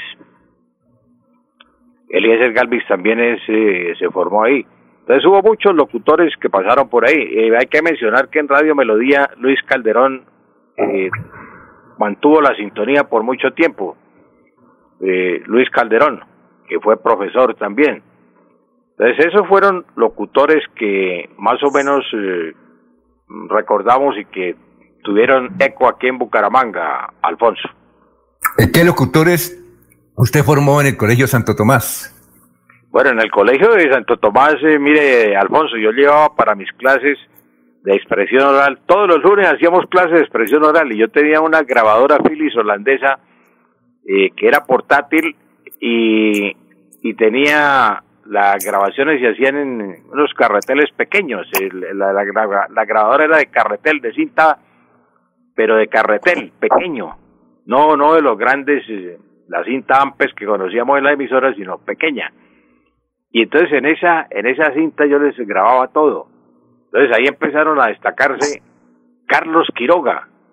Y cuando Carlos Quiroga ya estaba terminando el bachillerato, me dijo, profesor, ¿y qué tengo que hacer para entrar a una emisora, le dije hay que sacar la licencia, le di todas las instrucciones cómo se hacía la licencia, había que hacer un memorial al Ministerio de Comunicaciones, había que ir a presentar el examen a Bogotá, Carlos lo presentó, llegó con su licencia, estuvo trabajando aquí, creo que era la emisora La Voz del Chicamocha o algo así, una emisora de esas trabajó Carlos Quiroga.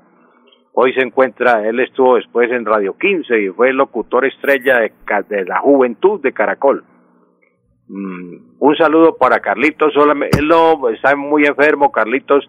Su hermano Alejandro le puede dar el saludo que le enviamos a Carlos Quiroga. También de Carlos Quiroga hay que destacar a Charles Figueroa. Charles Figueroa no solamente eh, aprendió, él llegaba todos los lunes y hacía el comentario del partido que se jugaba el domingo en el estadio departamental, entonces decía, Bucaramanga alineó con, con tantos tales y tales, millonarios con tal y tal, y hacía el resumen del partido, quién había pitado, cuántos tiros. doctor, doctor, eh, digo, profesor. Sí, profesor. Es que ya sonó la campanita. Y nos queda otra pregunta para el próximo miércoles, ¿o yo? Otra pregunta sobre, sobre locutores que tenemos acá. ¿Te parece? Ah, bueno, bueno, claro, Alfonso. Entonces les cuento que vamos a Charles Figueroa, ya vamos terminando. Sí, listo. Perfecto. Profesor, muchas gracias, ¿no? Bueno, no, a usted, Alfonso, y a todos los oyentes. Doctor Julio, muchas gracias. Doctor Jorge, muchas gracias. Y don eh, Laurencio, muchas gracias. Nos vemos el próximo eh, lunes, eh, perdón, el próximo lunes, no. mañana. Mañana. Nos vemos el miércoles al profesor. A ustedes mañana. Viene, ya viene el abogado Iván Calderón aquí en Radio Melodía. Son las 7.26. Últimas noticias los despierta bien informados de lunes a viernes. En todas las áreas de la información regional, un periodista de Últimas Noticias registra la información en Radio Melodía 1080 AM y en melodíaenlínea.com. Director Alfonso Pineda Chaparro.